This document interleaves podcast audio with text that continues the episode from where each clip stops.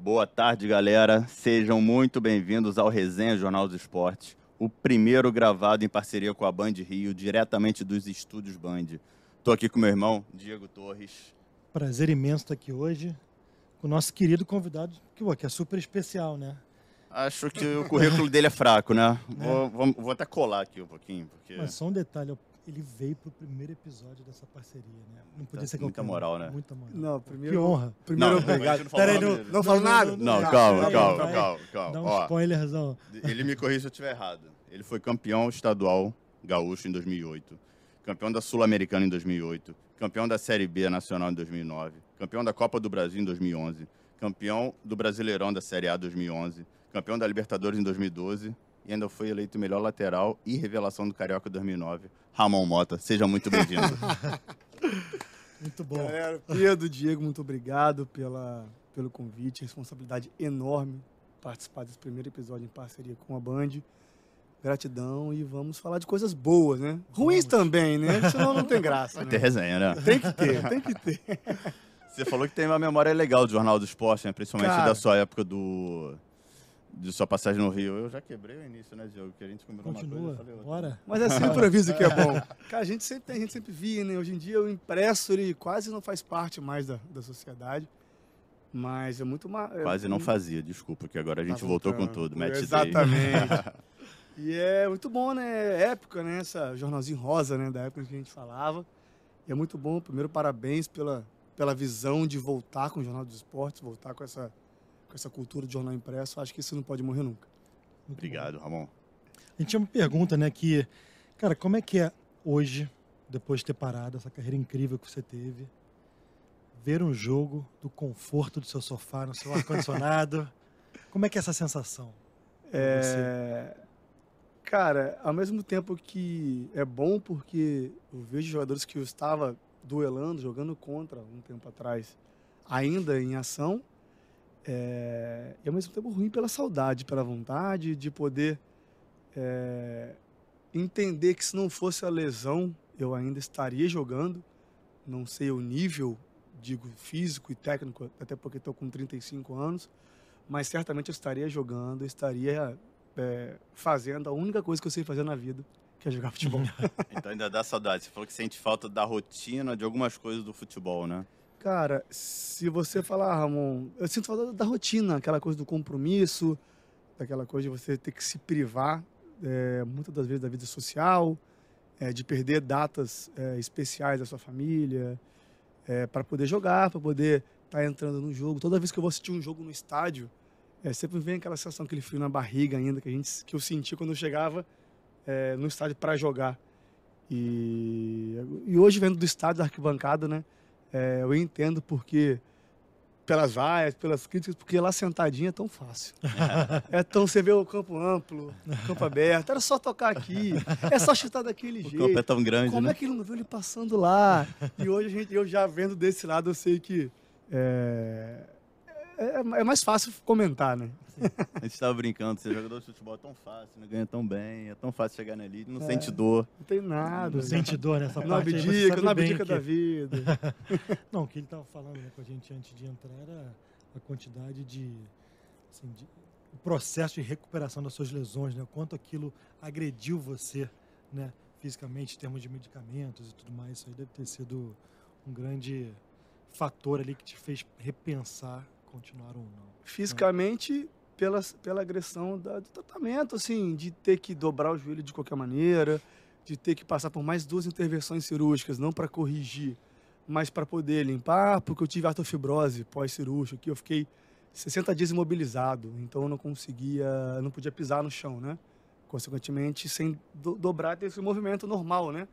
Do joelho. E aí eu tive artrofibrose, que é tipo uma casquinha, é, tipo, quando vai cicatrizar lá dentro depois da cirurgia, fica uma casquinha e eu não dobrava. Eu tive que fazer uma intervenção cirúrgica para limpar, para dobrar e tinha que dobrar o joelho. Quem já passou por alguma coisa, é, cirurgia de joelho ou até mesmo de cotovelo, né, de articular, uhum.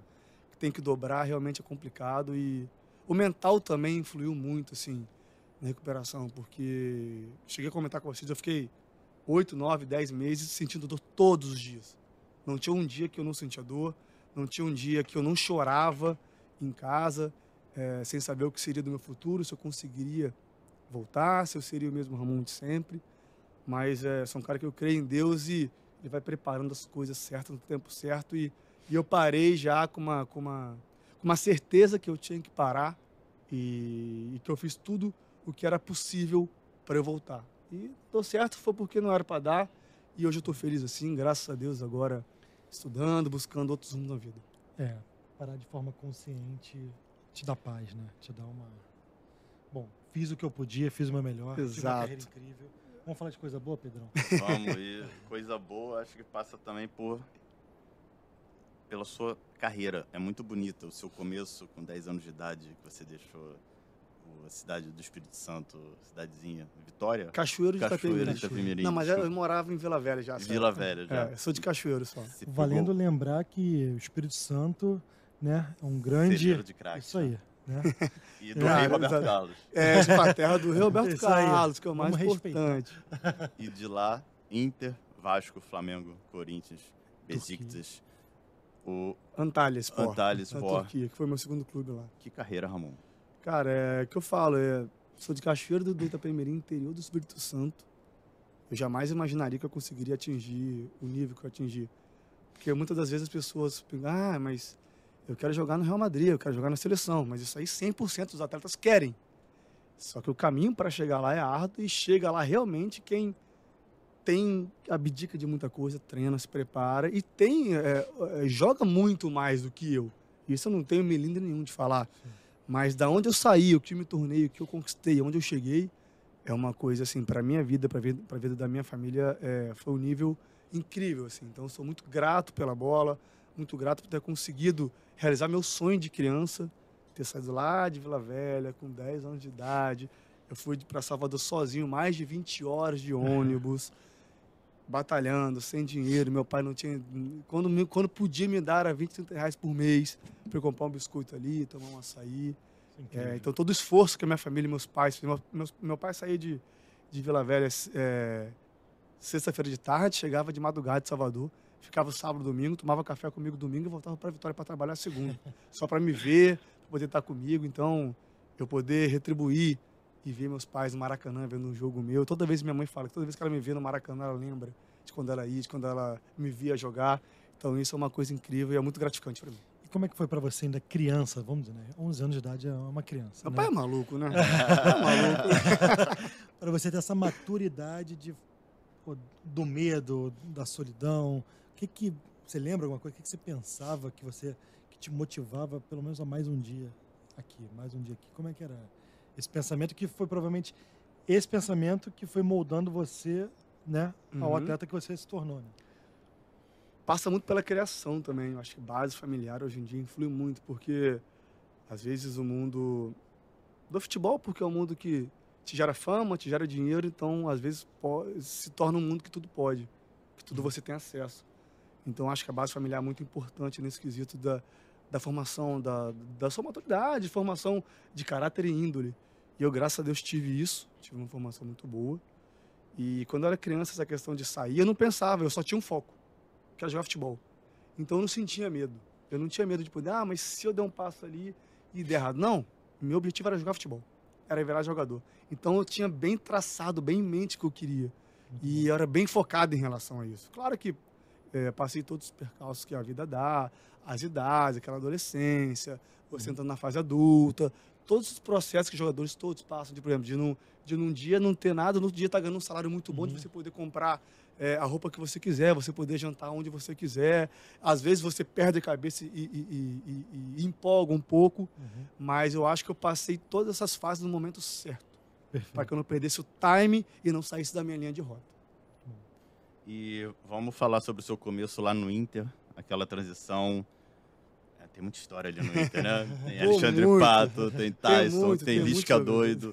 Você lembra um pouco daquelas resenhas daquela época? Cara, eu cheguei no Inter, é um clube sensacional, um clube gigantesco que oferecia pra gente de base uma estrutura incrível, tanto de alojamento, como de alimentação, como de cuidado psicológico, como de escola, como de, enfim, de tudo, né? Nutricional, é, de apoio para saber se você está bem. Então, eu fui um cara muito iluminado de cair num clube como aquele e de cair com pessoas é, que ali geriam a base do clube, que eram pessoas sérias, pessoas que realmente buscavam formar jogadores e formar pessoas. Já na gestão É, Fernando já Carvalho, na, né? Já na gestão Fernando Carvalho, exatamente. Eu cheguei no Inter em 2005, é, para o Juvenil, que hoje é o Sub-17, no meu último ano.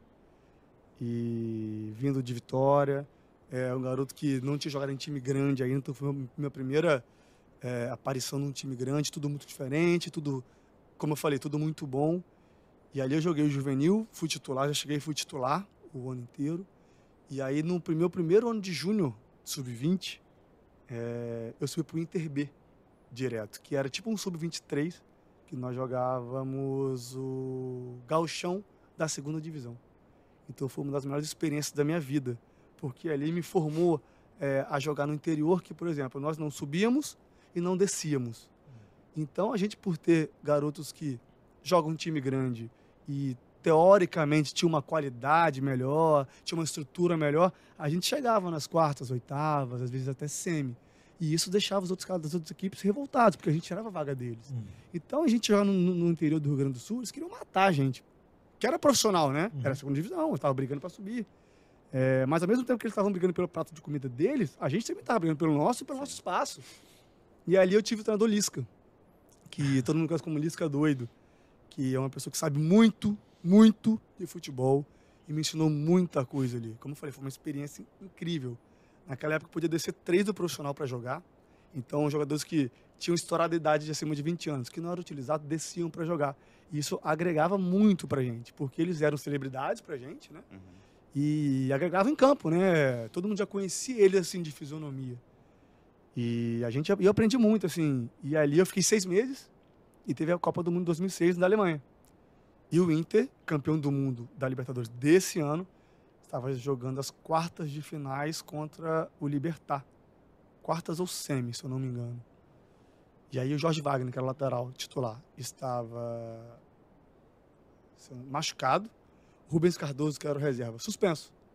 O Abel Braga, que me puxou para fazer um jogo do Brasileiro e para fazer a intertemporada da Parada da Copa em Jurerê. E ali, cara, eu comecei a treinar, desenvolver, fui ficando, fui ficando e fiquei. E ali eu subi com 18 anos e ali minha vida começou profissionalmente. E ficou. E fiquei. Como é que era o... Eu queria... Isso é mais importante. É, isso, Ficou. isso é o mais legal, porque muita gente vai e volta, né? Aham, Muita- aham. É até normal. né? Claro, faz parte A do gente- processo. Muita gente usa o exemplo do Zico, né? Que Aham. bateu e voltou no profissional várias vezes.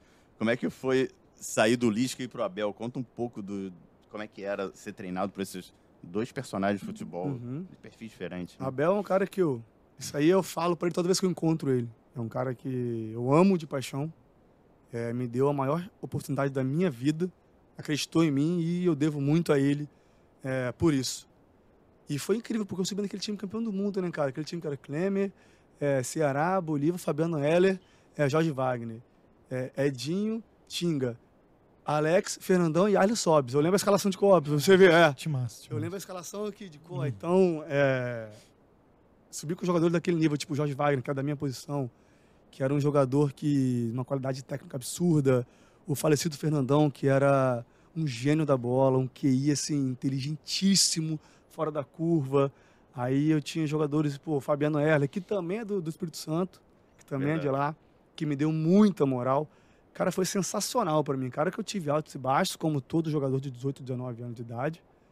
Mas foi uma experiência incrível estar naquele grupo, com aqueles jogadores, e poder aprender, né? Eu sou, eu, eu sou uma pessoa muito observadora. Então, tirar sempre as coisas boas de todo mundo que eu converso, que eu tenho contato na vida. E eu aprendi muito ali, muito. Só escutando eles conversarem, dele falar. O Abel, então, aquele jeito meio bronco dele, mas um coração gigante, né? É, só tem coisas boas para falar do Internacional e lembrar daquela época. O Abel tem muito isso, né? Ele sabe muito lidar com os medalhões, mas também sabe muito lidar com a molecada que sobe, né? Ele tem muito esse trato de Ele, grupo, né? ele sempre deu oportunidade, né? Antes dele ir pro Inter, ele estava no Fluminense, que ele subiu o Lene, lembra? Um atacante. Sim, que fez um, um campeonato brasileiro incrível, então ele subiu muito jogador jovem. Acho que foi o Abel, se eu não tiver falando, acho que foi o Abel que subiu o Leno também. Então ele acredita mu- muito na Sim, base, né? Sim. É, sempre deu oportunidade. E sou muito fã dele, eu devo muito a ele. E o Lisca era doido mesmo? Sempre foi. Estourado, esse jeito dele de. Ah! Ele sempre foi um cara assim. Mas é, não só ele, como Osmar Lois, que hoje que foi treinador do Corinthians, Sim. ele está no Irã. Ele foi campeão iraniano até agora. Eu acho como auxiliar. São pessoas que passaram por mim na base que me ajudaram muito, assim, muito mesmo na questão do foco do profissional, de sempre querer ser o melhor, independente do jogo e contra quem fosse. Tem alguma memória curiosa deles dessa época? Cara, do Osmar eu lembro que eu bati a falta lateral para cruzar na área. E aí eu bati um, um treino, uma falta lateral boa, alguém cabeçou e fez gol. Aí ele apitou, boa bola, irmão, mas eu preciso dela. 10 centímetros um pouco mais pra cima. Eu olhei pra cara dele e falei, pô, mas tá de sacanagem comigo, né? 10 centímetros. 10 centímetros um pouquinho mais pra cima. Eu falei, pô, irmão, mas tá de sacanagem. Porque foi gol, hein? Pô, é, exatamente. Mas é coisa de treinador, coisa daquele cara metódico que é sempre, quer sempre te, te acrescentar. Isso você tinha quantos anos? 21? Isso quando? Nessa época do. Do Osmar? Não, isso aí era no juvenil, tinha 16, 17. Não, quando você subiu pro profissional. Eu tinha recém feito 18. 18. Eu subi em junho E você de já era- 2006. Esse cara raçudo. Então, eu sempre, bom, Sempre me foi- destaquei pelo pela minha intensidade, pela minha agressividade de jogar, não de bater, não de, mas a minha intensidade de, porque eu sempre fui pequeno e magro, Uhum. né? Eu ter ido para lateral, para lateral esquerda foi assim, porque eu fui contratado no juvenil como meia. É, essa E meu, sabia. e meu primeiro treino hum, no Inter, eu olhei aquela, aquela galera. O Inter, no Sul tem fama de ter jogadores Uhum. muito grande, Ah. muito forte, de muito Futebol vigor muito físico. Contato. né? É. Eu olhei e falei, cara, o meio de campo pra mim não dá. E como no futsal eu era ala, eu falei, chamei o treinador, que não era Osmar na época, falei, professor, eu sei que vem contratar de mim, mas se eu tô vendo aqui, eu acho que eu não vou ter espaço. Eu posso ir pra lateral? Ele, pode. E aí ele, e ali eu, graças a, A Deus. visão eu foi fui. sua, então, de ir pra lateral, né? Cara, se foi visão, se foi sorte, se foi, eu não sei. Mas eu fui pra lateral e graças a Deus eu tive essa, essa percepção na hora ali, porque foi a posição onde eu me encontrei e onde realmente eu virei. E a gente falou de uma molecada aí, uma, uma geração surreal de qualidade. né? Porra, Tyson. É, Pato, Pato. Luiz Adriano. isso. Sidney, um zagueiro que hoje está no Las Palmas, subiu agora com Las Palmas para a primeira no divisão. Betis um tempo. No Betis, no Benfica, teve no Cruzeiro No e Goiás há pouco. Ah. tempo. O Tite, que está no Fortaleza. Ah, o Rodrigo Possebon, que teve no Manchester United, no Santos, e hoje é executivo da Ferroviária de São Paulo. Hum, o Wellington Tanque, eu acho que aqui vocês não vão conhecer do Rio, mas ele teve muito tempo no Japão. É jogador, um centroavante de vigor físico também é, forte. Deixa eu ver mais quem. Da minha geração, do meu time, é é mais essa galera, assim. E assim que a gente começou o podcast, você falou, é, muita gente da minha geração está em atividade. E o Luiz Adriano voltou pro Inter. Voltou pro Inter agora. O Pato agora voltou, Voltou pro São pro Paulo. O Tyson tá no Inter também. Tá, tá no PAOK Tá da no Grécia. PAOK. Ah, é, É, verdade, ele Tá deixou no o Inter da. Grécia. Como é que você vê o, o Pato, um exemplo, né? Aham. Você mesmo falou que ele era um fenômeno na base. Como é? Nunca Fala um vi do igual Pato do Pato gente. na base. É, o Pato, ele chutava com a direita, chutava com a esquerda. Era forte, era rápido, cabeceava. Ele não sentia jogo. É, ele teve um Grenal, no nosso final do Galchão, que foi a despedida do Anderson.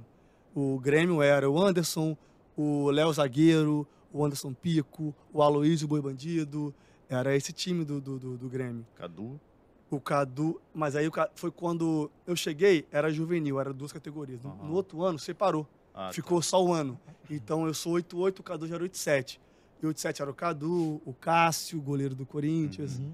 É, quando era junto, a gente jogava contra. Depois separou. Era o Lucas Leiva, Ah, o volante do Grêmio. É, a base do Sul, assim, Imagina esse Grenal na base. pegava fogo, cara. Pegava fogo. E na final né, do Grenal, de um gaúcho, o Pato, a gente empatou no Beira Rio e no Olímpico tinha que ganhar.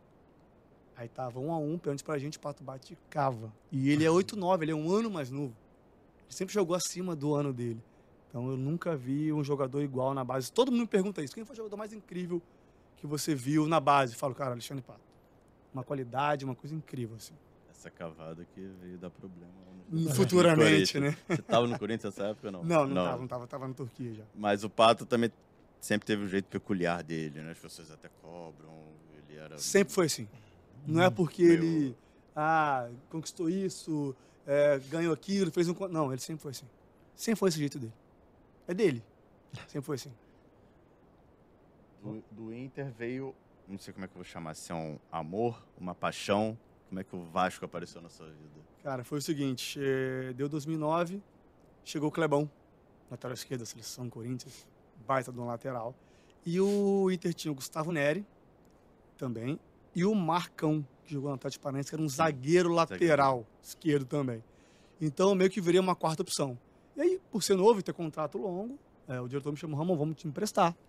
É, para você ter rodagem, para você jogar. Eu falei, cara, perfeito. Pô, essa é a ideia mesmo, porque pra ficar aqui treinando, eu não quero, eu quero jogar. Muito novo ainda. E aí, Rodrigo Caetano, que era o executivo da base do Grêmio por muitos anos, veio pro Vasco naquela reconstrução da primeira queda. E aí, ele sabendo que eu estava disponível, ele entrou em contato com o diretor, já me conhecia de anos da base, ele me, me, me contratou para vir jogar a Série B aqui. E aí, o Vasco apareceu na minha vida como, assim, é uma paixão, um amor, assim, incrível, porque hoje eu sou o Ramon do Vasco, graças a essa oportunidade que eu tive. E 2009, cara, foi um ano perfeito, assim, vamos se dizer. Eu fui revelação do Carioca. A gente a gente não foi campeão. Sabe quantos anos nessa. 20, 2020 e 20. 2009, não, 2009, 21. Ia fazer 21. 20 para 21. Foi um time montado a custo quase zero, porque o Vasco estava arrasado financeiramente, primeira queda. Então vocês nem imaginam quando, como a gente chegou naquele clube, como o clube estava. Mas o Caetano teve uma ideia é, genial, assim. Ele buscou jogadores que ele conhecia e que precisavam se empregar, precisavam de espaço no cenário nacional de futebol.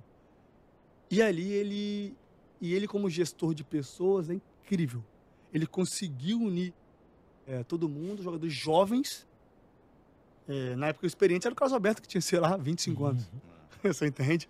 Era o Fernando, zagueiro, né? Uhum. É, que tinha 28. Era o Thiago, goleiro, que tinha 25, 24. Então, nosso time era muito novo. Só tinha o Paulo Sérgio, lateral direito, que era mais velho. O Praz veio depois, O né? Praz veio no meio do ano. Uhum. Isso foi no início do Carioca. A gente foi, fez um Carioca bom. É, eu fui revelação. Copa do Brasil, nós saímos na semifinal por Corinthians, que foi 1 a 1 aqui no Maracanã e 0 a 0 lá no Pacaembu. É, e fomos campeões da Série B, jogando muito bem, subindo o time, é, como todo, todo mundo esperava, né? torcedor, enfim, a cobrança era de ser campeão. Não era subir, era ser campeão. E nós atingimos o objetivo aquele ano.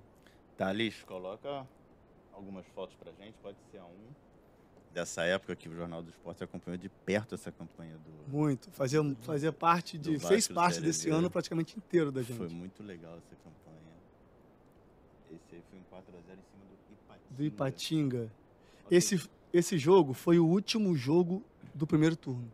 Foi onde a gente, de fato, tá até escrito ali, ó, é, em sintonia total, torcida e time, dão um espetáculo no Maracanã lotado. Na arquibancada, amor, goleada e liderança isolada no Campeonato Brasileiro da Série B. Foi nesse último jogo da virada do turno que a gente se tornou líder isolado. Que aí, cara, você vira o turno, que os jogos já, já são decrescentes, e você é líder, a confiança foi lá em cima. E a torcida abraçando, como sempre, né? Uhum. Enchendo o E Maracanã. era muito jogo no Maracanã esse ano. Muito jogo no Maracanã. Eu A torcida bem. enchendo e a gente pô, faz 4 a 0 é, Tipo, cumpre com o nosso papel, né? De, de ser o Vasco, de se impor, de, de fazer valer o mando de campo e o tamanho e o peso da camisa do clube. né? Esse moleque tá sendo erguido aí, que hoje tá jogando no Vasco também, Alex Teixeira. Você viu ele nascendo ali no Os Vasco. dois, o Souza também, Souza né? também, é, né? é, o Souza é um ano mais novo que eu, o Alex 2, o Alex é 90, o Souza é 89. Dois jogadores espetaculares, a carreira deles já, já falam por si só.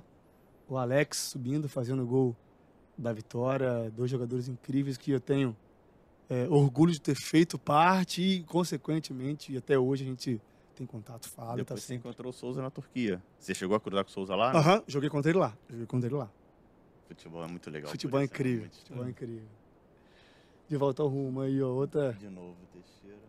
Januário, fico no devido lugar.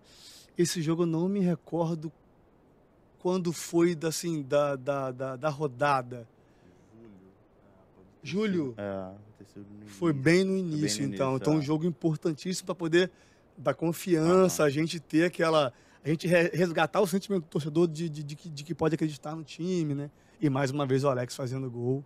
O Adriano sempre. também foi um, um achado, entre aspas, do Caetano, né? do Foi futebol achado. gaúcho, né? Porque ele jogou comigo no Inter em 2007. E foi um atacante. Ele também já era mais experiente. Sim. Eu acho que ele já, já tinha seus 30 anos, 29. Teve uma passagem pelo Japão, se eu não me engano. Teve também pelo Japão, aham. É, que ajudou muito, jogador de muita força, de muita velocidade. Foi muito importante pra gente também. Pode ser mais uma, Thales, por favor.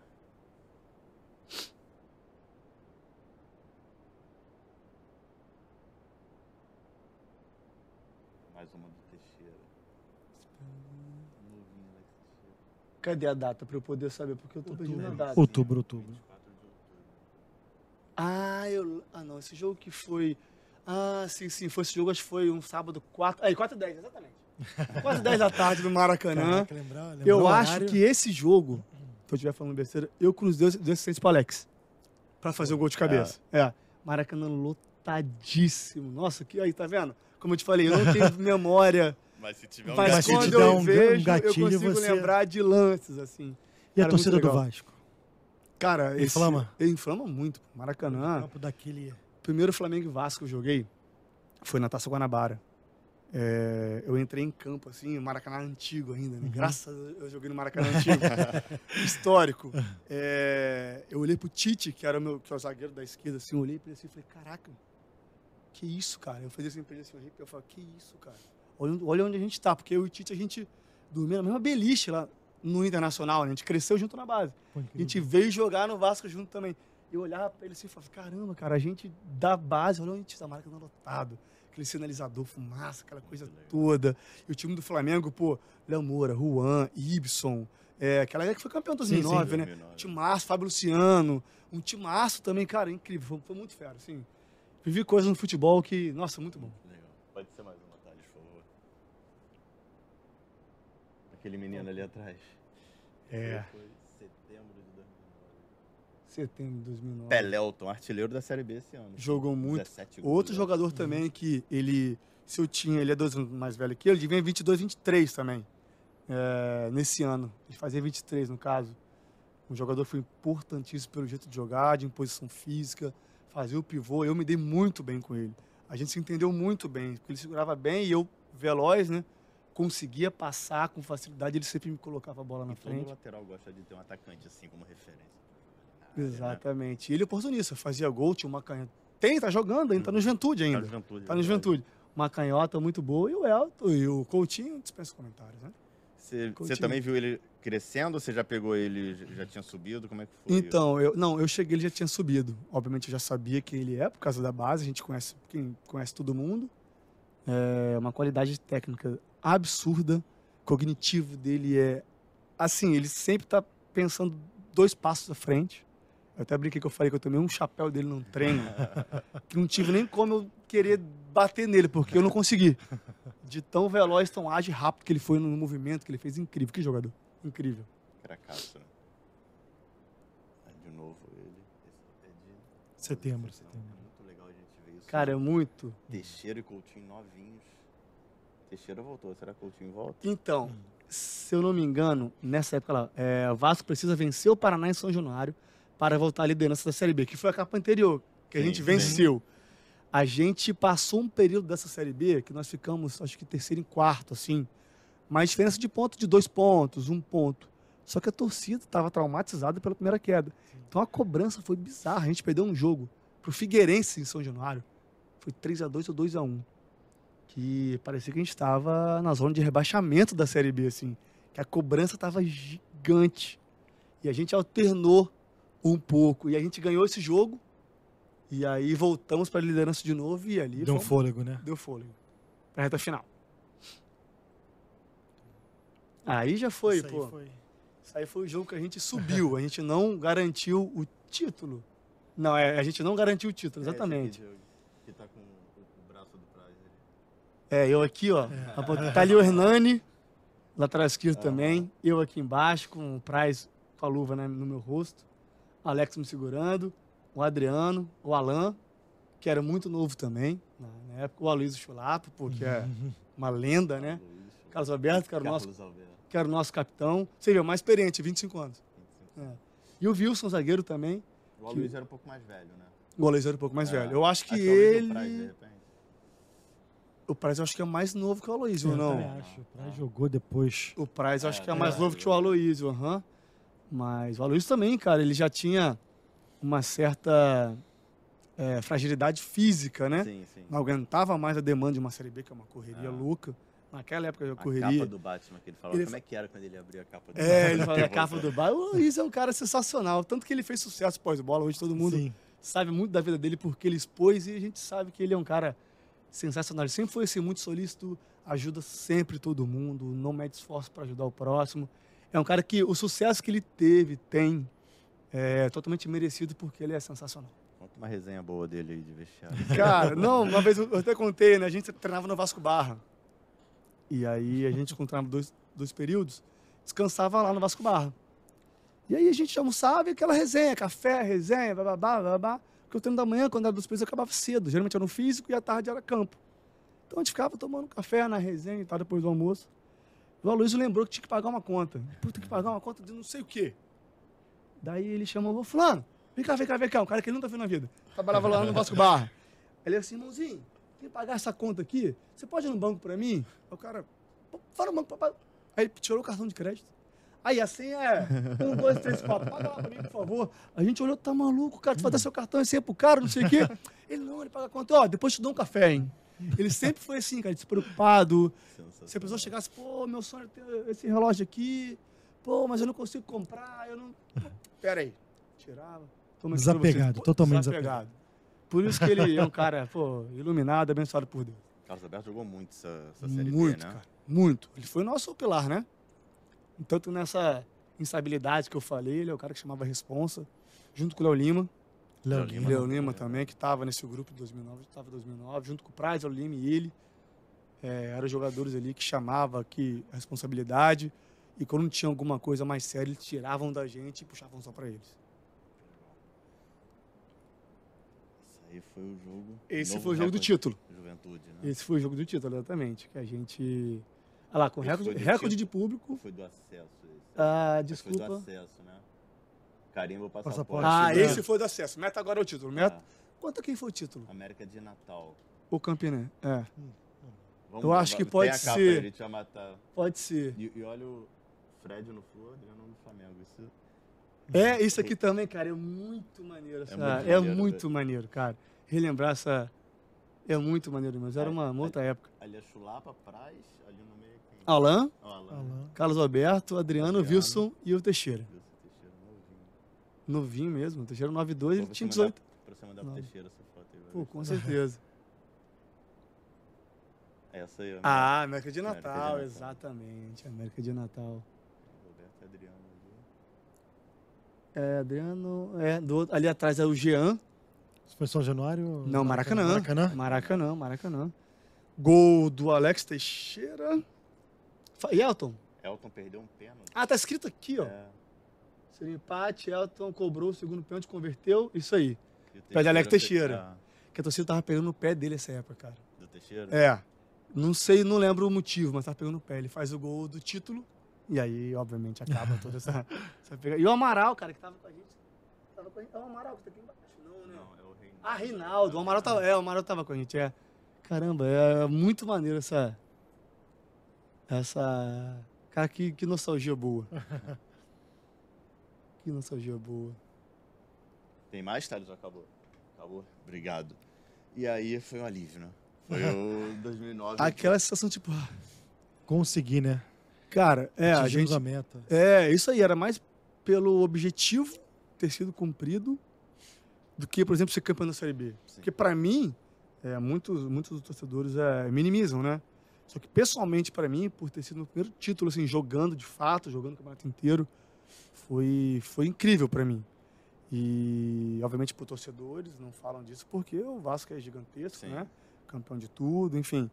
Mas pessoalmente, assim, pra mim, tratando do Ramon, 21 anos de idade, buscando se, se, se firmar no cenário nacional de futebol, foi muito importante. Esse título me credenciou a, a ser conhecido, né? Sim. A ser conhecido como Ramon e, e assim foi. É, eu ia até perguntar isso, né? Isso aí molda o atleta, Exatamente. né? Molda o atleta, porque a pressão de ter um time como o Vasco na Série B, Na Série B, a primeira queda, primeira queda, O Corinthians tinha, tinha subido, tinha caído, tinha subido time um ano jovem, antes. né? Time, time jovem. sim. Mas é o que eu falo aí que deu a liga. Todo mundo era muito novo e, e precisava se firmar. Todo mundo tinha essa ânsia de querer jogar, de querer aparecer.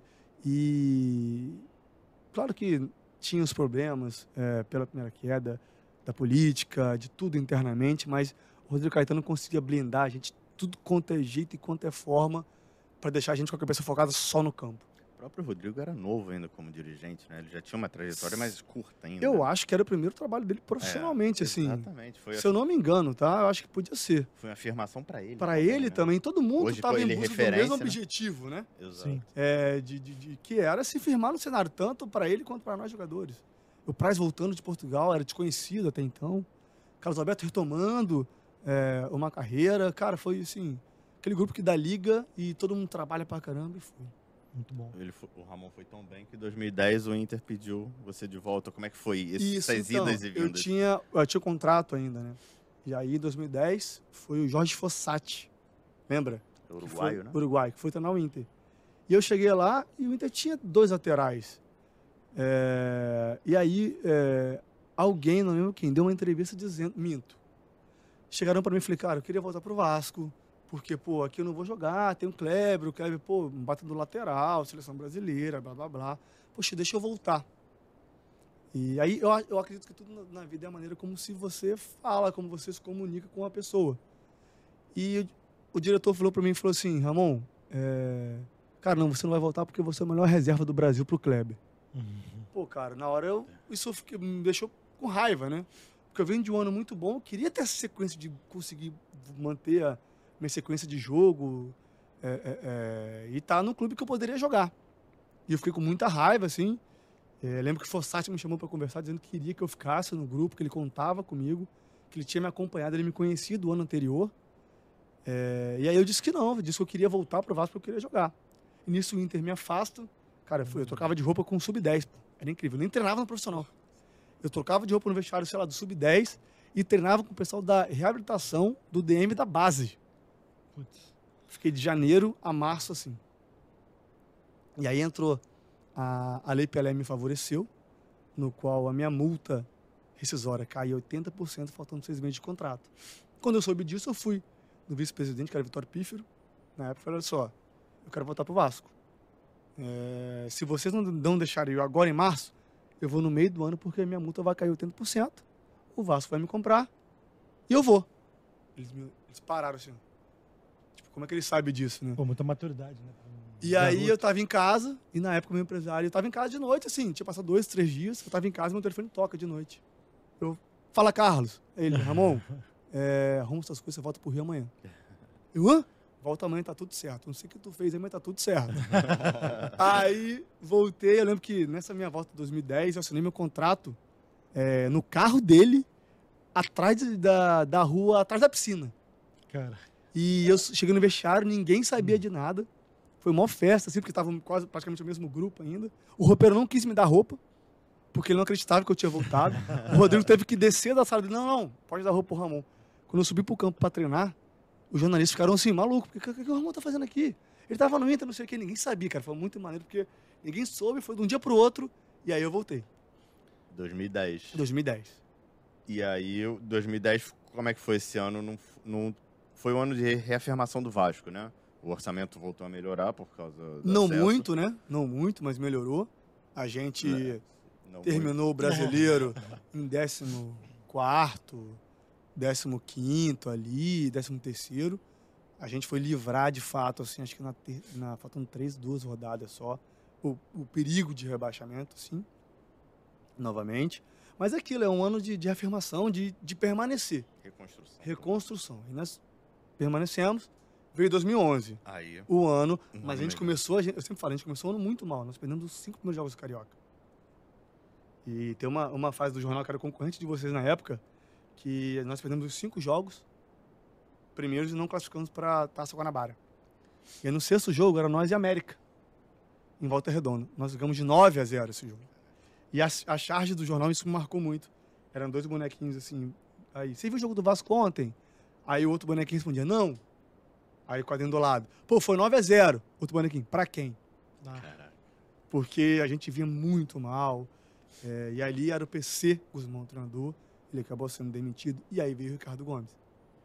Aí o Ricardo- Gomes veio, conversou e começou toda aquela virada nossa e que conseguimos chegar à final da Copa do Brasil e ser campeão. Aquele time bem interessante também, né? Outro time que deu muita liga, cara. Muita Muita, liga. A gente tinha, pô, Dedé e Anderson Martins. Estavam voando, novos, com 25 anos de idade, por aí. 24, 25, Dupla 24, incrível de 25. zaga.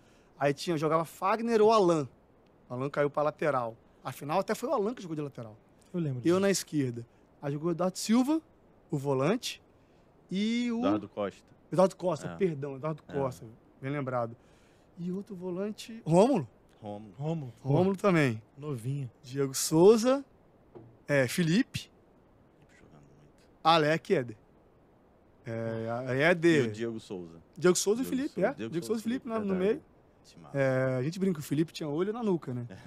ele tava aqui, alguém tá passando lá, ele achava alguém sozinho lá, era incrível. Todo mundo corria pra cá, o cara entrava sozinho e fazia o gol. Ou cruzava a bola, assim. É, Diego Souza voando, Ale- Éder Luiz, então, nossa. E o Alec, essa Copa do Brasil, eles foram, assim, essenciais, porque eles jogaram muita bola. O Diego também jogou muita bola, muita bola mesmo. E foi um ano de, de redenção, né?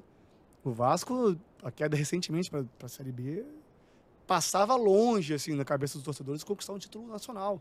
E é o título que o Vasco não tinha ainda, né? Sim. Que era a Copa do Brasil. E eu lembro daquela comoção no, foi no Santos Dumont, né? Foi, a gente uma- chegou, uma foi assim, uma muito cena bonita. incrível. É.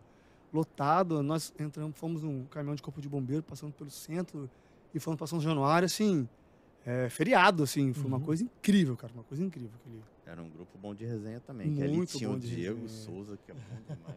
Alexandre, a Alexandre, figuraça bom de também. resenha. Pô, tinha uma galera boa ali Lembra de resenha. alguma Felipe? Bastos, Felipe Bernardo. fenômeno. Paulo. Lembra de alguma resenha boa Pô, dessa época? Caramba, cara, eu sou muito ruim de resenha. eu lembro coisa do jogo, O assim. Diego, mas... se tu botar uma pilha, o Diego Souza. O Diego solta tudo. É, só pérola. Não, mas eu também falo, porque eu não tenho, eu não, eu não lembro. Assim, pega um desprevenido, eu não, não lembro, sabe? Era o Praz na época. O goleiro era o Praz. Era o Praz, né? o E o. Fagner, era você e Fagner nas É, ou o Alan. Ou Alan. Ou o Alan. O Fagner dali foi pro Corinthians. Não, o Fagner dali. Foi, ele ficou no clube até 2014, se eu não me É. engano, né? E depois foi pro Corinthians e tá lá até, até então. Já tá há nove anos já, caramba. E ali a gente tá falando de 2011. 2012 você continuou no Vasco. Não, aí depois da Copa do Brasil, eu fui pro Corinthians. Aí você foi pro Corinthians. Você, foi, você não foi junto com o Wagner, não? Com o Fagner, não? Não, o Fagner foi depois. Eu fui pro Corinthians, fiquei um ano, vim pro Flamengo na metade de 2013, aí no Corinthians lá de metade de 11 até a metade de 12. Nós ganhamos o Brasileiro do, de 11 e, e a Libertadores de 2012. E dali eu fui vir pro Flamengo emprestado, fiquei um ano. E aí do Flamengo fui pra Turquia e fiquei lá quatro anos. No Corinthians você teve o Fábio Santos na concorrência ali, né? Jogando muito ali, pô, lateral é, regular, sempre um jogador sensacional que estava jogando muita, muita, muita, muita bola. O sistema defensivo do Corinthians ali era muito bom, né? Que era o Alessandro, jogava o Chicão, às vezes jogava o Paulo André, às vezes jogava o Wallace é, e o Fábio Santos, assim. E o Cássio no gol, o Cássio tinha recém-chegado. Então, o sistema defensivo, a gente, Paulinho, Paulinho e Ralf, que estavam voando. Paulinho fazendo, porra, aquele box to box, como se fala hoje, né? Assim, sem parar. O Ralf, aquele, aquela pegada monstra. E, e aí, o, o Jorge Wagner numa ponta, o Sheik na outra, é, o Alex por dentro, o Danilo e o Edson na frente. E ali você conheceu o Tite, né? Não, eu tinha trabalhado com ele no Inter já em Ah, você já 2007. no Inter. Ele já me Hum. conhecia em 2007 no Inter. E aí voltei a trabalhar com ele, pô, que é sensacional para mim. É, podem criticar ele, mas é um baita de um treinador. Treinador no qual também aprendi muito. É, respeitador, educado, inteligente, sensato. Um cara que respeita o ser humano que você é. Os problemas que às vezes o ser humano tem, ele não passa à frente do profissional, ele respeita muito o ser humano. E não só ele, como a comissão dele assim, é sensacional. Na, na ida pra Turquia tem um, tem um lance engraçado, não tem? Como é que foi a sua ida? Foi uma coisa meio rápida, Cara, não foi? Então, você- é, é, É. porque chegou o André Santos é, no Flamengo a pedido do Mano, e aí eu perdi espaço. Até então meu empresário me chamou, falou assim, Ramon, vamos ter que te tirar, porque nós éramos do mesmo empresário. Aí às vezes rola- rolava aquele conflito de, porque tem dois jogadores da posição Sim. no mesmo clube. Nós vamos arrumar um, um clube para você, fica tranquilo. Eu falei, não, cara, tranquilo. E aí a gente jogava contra o Vitória na quinta-feira, quarta-feira rachão e tal. Acabou o treino, tinha ligação do empresário no meu telefone. Cantando no ônibus para ir concentrar, eu ligo de volta. Ele, ah, Ramon, tem um negócio para você e tal e tal. Eu falei, da onde é da Turquia? Tu vai? Eu falei, claro que eu vou. Ele, pô, já sabia, já deu ok, cara, vem pro hotel, tu vai assinar a sua rescisão aqui e já vai assinar o pré-contrato de lá. Eu falei, pô, beleza, mas quando é que eu vou embora? Ele, amanhã. Eu falei, hã? Uhum. Cara, a janela fecha de sexta para sábado, você tem que estar lá na Turquia amanhã, você tem que sumir daqui. Aí, cara, pô, eu lembro que minha filha tinha, pô, eu tinha recém-separado, minha filha tinha seis meses. É, eu liguei pra minha mãe, minha mãe ficou desesperada porque não sabia quando ia me ver. Do nada eu ia pra Turquia, não sei o quê, mudança de zero pro 100. Cara, só deu tempo de eu ir pra casa, pegar minha filha, dormir com ela, arrumar minhas coisas e larguei o apartamento, larguei tudo. Meu pai depois veio, tirou tudo do apartamento, limpou, mas, cara, meti o pé, fui embora. E foi a melhor coisa que aconteceu na minha vida, cara. Porque eu psicolo- psi- psicologicamente estava abalado naquela época. E essa mudança radical do Brasil para a Turquia, para mim, foi perfeito. Tira você dessa zona. Tira né? da onde eu estava, me leva para um, um ambiente novo, um ambiente que eu tenho que me reinventar, que eu tenho que aprender uma nova língua, que eu tenho que me adaptar à cultura, eh, o modo de viver, aprender um novo estilo de jogo. E aí que eu brinquei lá na Turquia, eu virei um lateral de verdade. Que eu aprendi a marcar. E, e isso que eu ia perguntar. é, o jogo lá é muito mais rápido, talvez, mais agressivo. Físico, é. É, mais agressivo. Muito físico. né? E aí, como é que foi essa, essa adaptação física e mental, visão de jogo, leitura de jogo? Então, cara, foi bom porque eu cheguei e eu tive um técnico croata, que é o Slaven Bilic. Jogou a Copa do Mundo, foi treinador da... Grande. Depois, Sim. tanto que ele saiu do Besiktas ali e foi pro West Ham, Uhum, treinar o time na Premier League. uhum. É um baita do treinador, então ele, ele, ele misturava muitas culturas. A- ele respeitava a cultura do país de jogo, mas ele implementava a filosofia dele, é, mais euro- europeu de jogar. Então, cara, eu consegui adaptar. No início ele foi engraçado que ele botou um lateral que prendia mais, como um terceiro e me soltava. Porque eu tinha muito esse ímpeto ofensivo, Uhum. né? Eu achava que lateral tinha que fazer gol. Lateral atacante. né? Eu era um lateral atacante. E aí, aos poucos, ele foi me ensinando a jogar posicionado, numa linha de quatro, jogar um pouco mais por dentro, já que eu tinha um ponta na minha frente. Não precisava chegar eh, no fundo toda hora. Então, cara, eu fui aprendendo a jogar taticamente. Que eu estava inteiro, não me cansava, não me desgastava. Sempre que eu pegava a bola, eu tinha um bom chute. Eh, quando a gente estava atacando pelo meu lado, eu sempre tinha condições de chutar. E aí, cara, eu cresci assim, é, amadureci taticamente, cara, assim, 100%. 100%. Joguei, cheguei a jogar de meia com ele, joguei, cheguei a jogar de extremo, na frente também. E aí você tem a sensação de ir para uma Champions League, né? Que Cara, eu joguei Como é que- playoff, né? Não playoff, mas, mas sim, mas tem ali o cenário Champions League ali, né? Que é sensacional, né? É, a gente pegou o Como primeiro, é que é isso? na Você- primeira classificatória, Porra. o Feyenoord é, da Holanda. Sim. Ganhamos, é, ganhamos lá de 2 a 1 e ganhamos de 3 a 0 em casa. E aí só tinha, cara, um time grande no sorteio, que era o Arsenal. Quem a gente Caiu. pega? o Arsenal. O Arsenal. no último playoff é, dessa, dessa Champions. É, mas foi sensacional porque pela experiência. Nós empatamos Pegou- Istambul. Pegou o Arsenal com Fábregas e Não. Alex Sanches. É, Alex Sanchez, Giroud, Giroud, hum, aquele o baixinho, Casorla. Casola, Sanches Era o, o zagueiro, aquele um alemão, cara, gigante. Metsacker? Mertesacker, Mertesacker. é. Caraca, cara, desse tamanho, um ombro, dessa largura. O outro era o Koscielny, o outro zagueiro. Sim. Lateral esquerdo era o Monreal. Lateral direito era o Debuchy, francês. Bom. O meio tava jogando o Wilshire. Tava jogando demais, acho, o Issue nessa Tava época. subindo, era uma É. promessa, é. Não lembro quem era o outro, cara. Mas o Arsenal tinha um time Sim, muito sim. bom. Aí nós empatamos em Istambul e perdemos de 1 a 0 lá em Londres. Com um pênalti, cara, escandaloso em cima de mim. É, que o Wilshire me deu um carrinho, assim, que depois na entrevista ele disse que ele, assim, eu acho que eu toquei, eu acho que foi pênalti. E o juiz não deu. E uma bola que, aos 89 minutos de jogo, a gente jogava por uma bola, por 1 a 0 né? Obviamente, né? É, o Dembabá, o centroavante, ex-Chelsea, que estava no Besiktas, cabeceou, passou raspando atrás. Esse cara era forte pra caramba. Esse cara. Muito, muito É. grande, cara. Muito grande. Dali a gente, a gente foi para a Europa League. Europa League, que realmente era o nível que a gente tinha, né? Uhum, De competição na época. uhum. E também foi uma experiência sensacional. Nós saímos nas oitavas, porque eles jogam 32 avos, né? Europa League, Uhum. e oitavas. Nós tiramos o Liverpool com 32 avos. Porra. É. Nós pegamos um grupo com Tottenham, é, Astera Trípolis, da Grécia, e o time da ah, Partizan, Belgrado. Uhum. E aí nós passamos, pegamos o Liverpool. É, nós perdemos 1 a 0 lá, eu que fiz o pênalti. Em cima, em cima do. Ai, eu esqueci o nome do, do, do atacante que nem tá mais lá. O cara tava subindo na época também, mas muito forte, esqueci o nome dele. Foi 1 a 0 Liverpool e nós empatamos em casa e ganhamos nos pênaltis. Porra. E aí pegamos o Bruges nas oitavas e saímos para ele que esse jogo foi o jogo, o gol mais importante, mais bonito, né, da minha vida, que foi um chutaço de fora da área no estádio que agora vai ser a final da Champions. Uhum. É, foi, foi, mas nós saímos de, nós perdemos lá de 2 a 1 Não, empatamos lá de 1 a 1 e aqui a gente não podia tomar gol. É, acho que foi, é.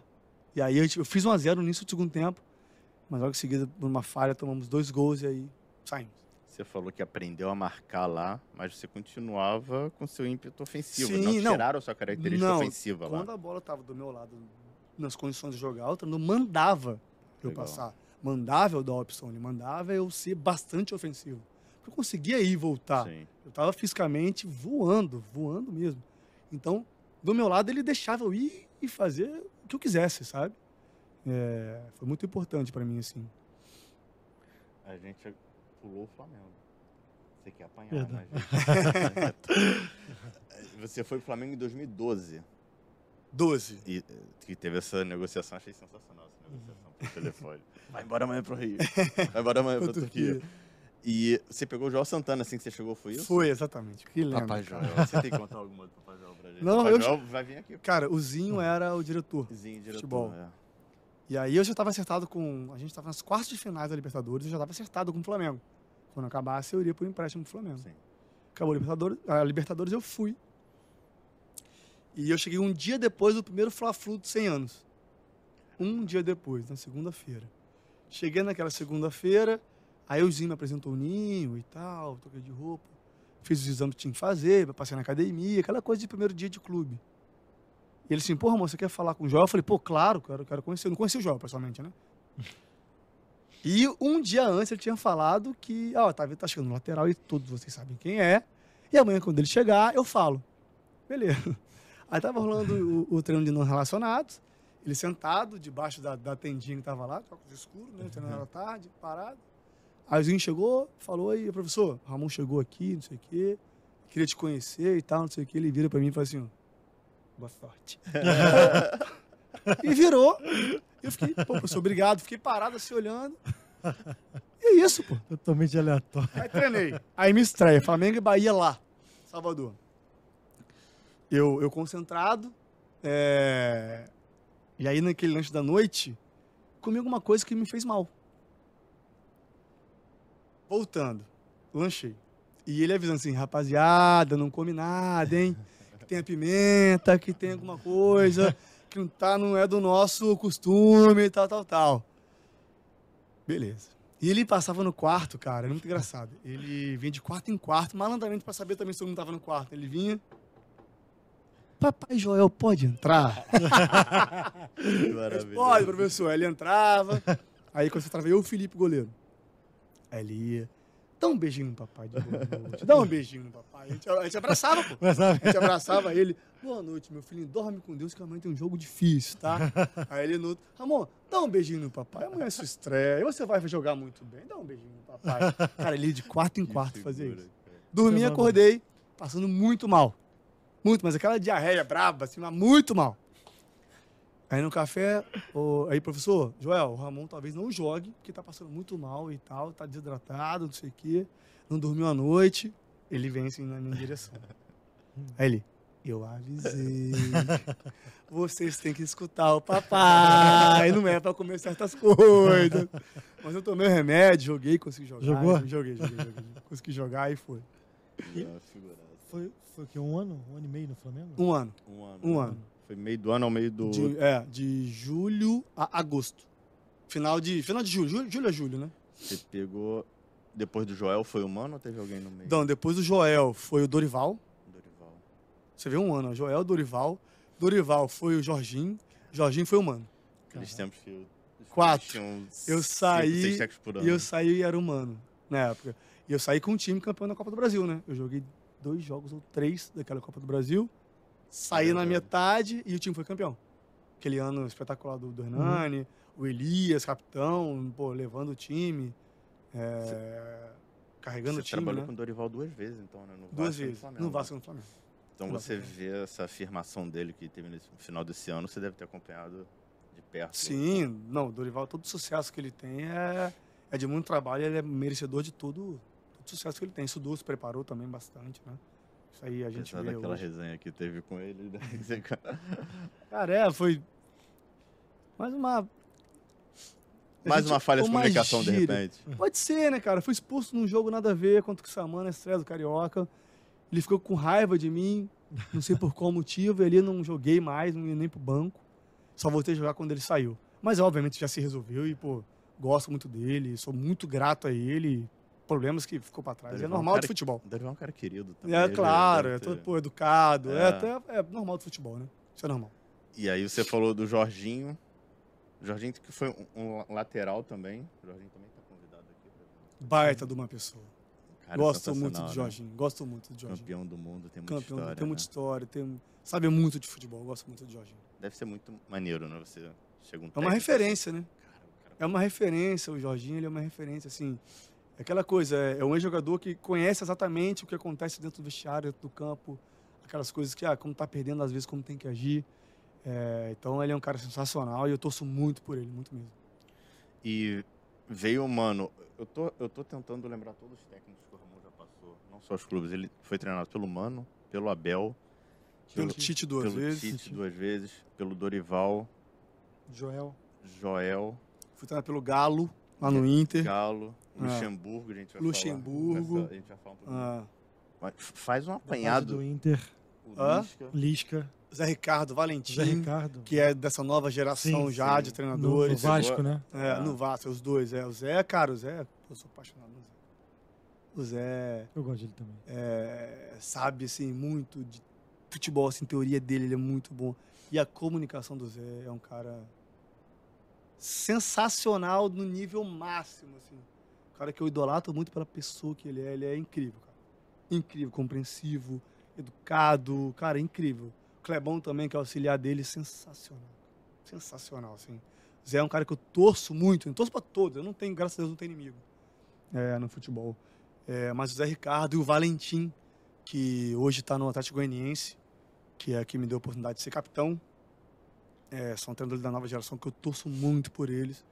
E tenho certeza que eles vão, pô.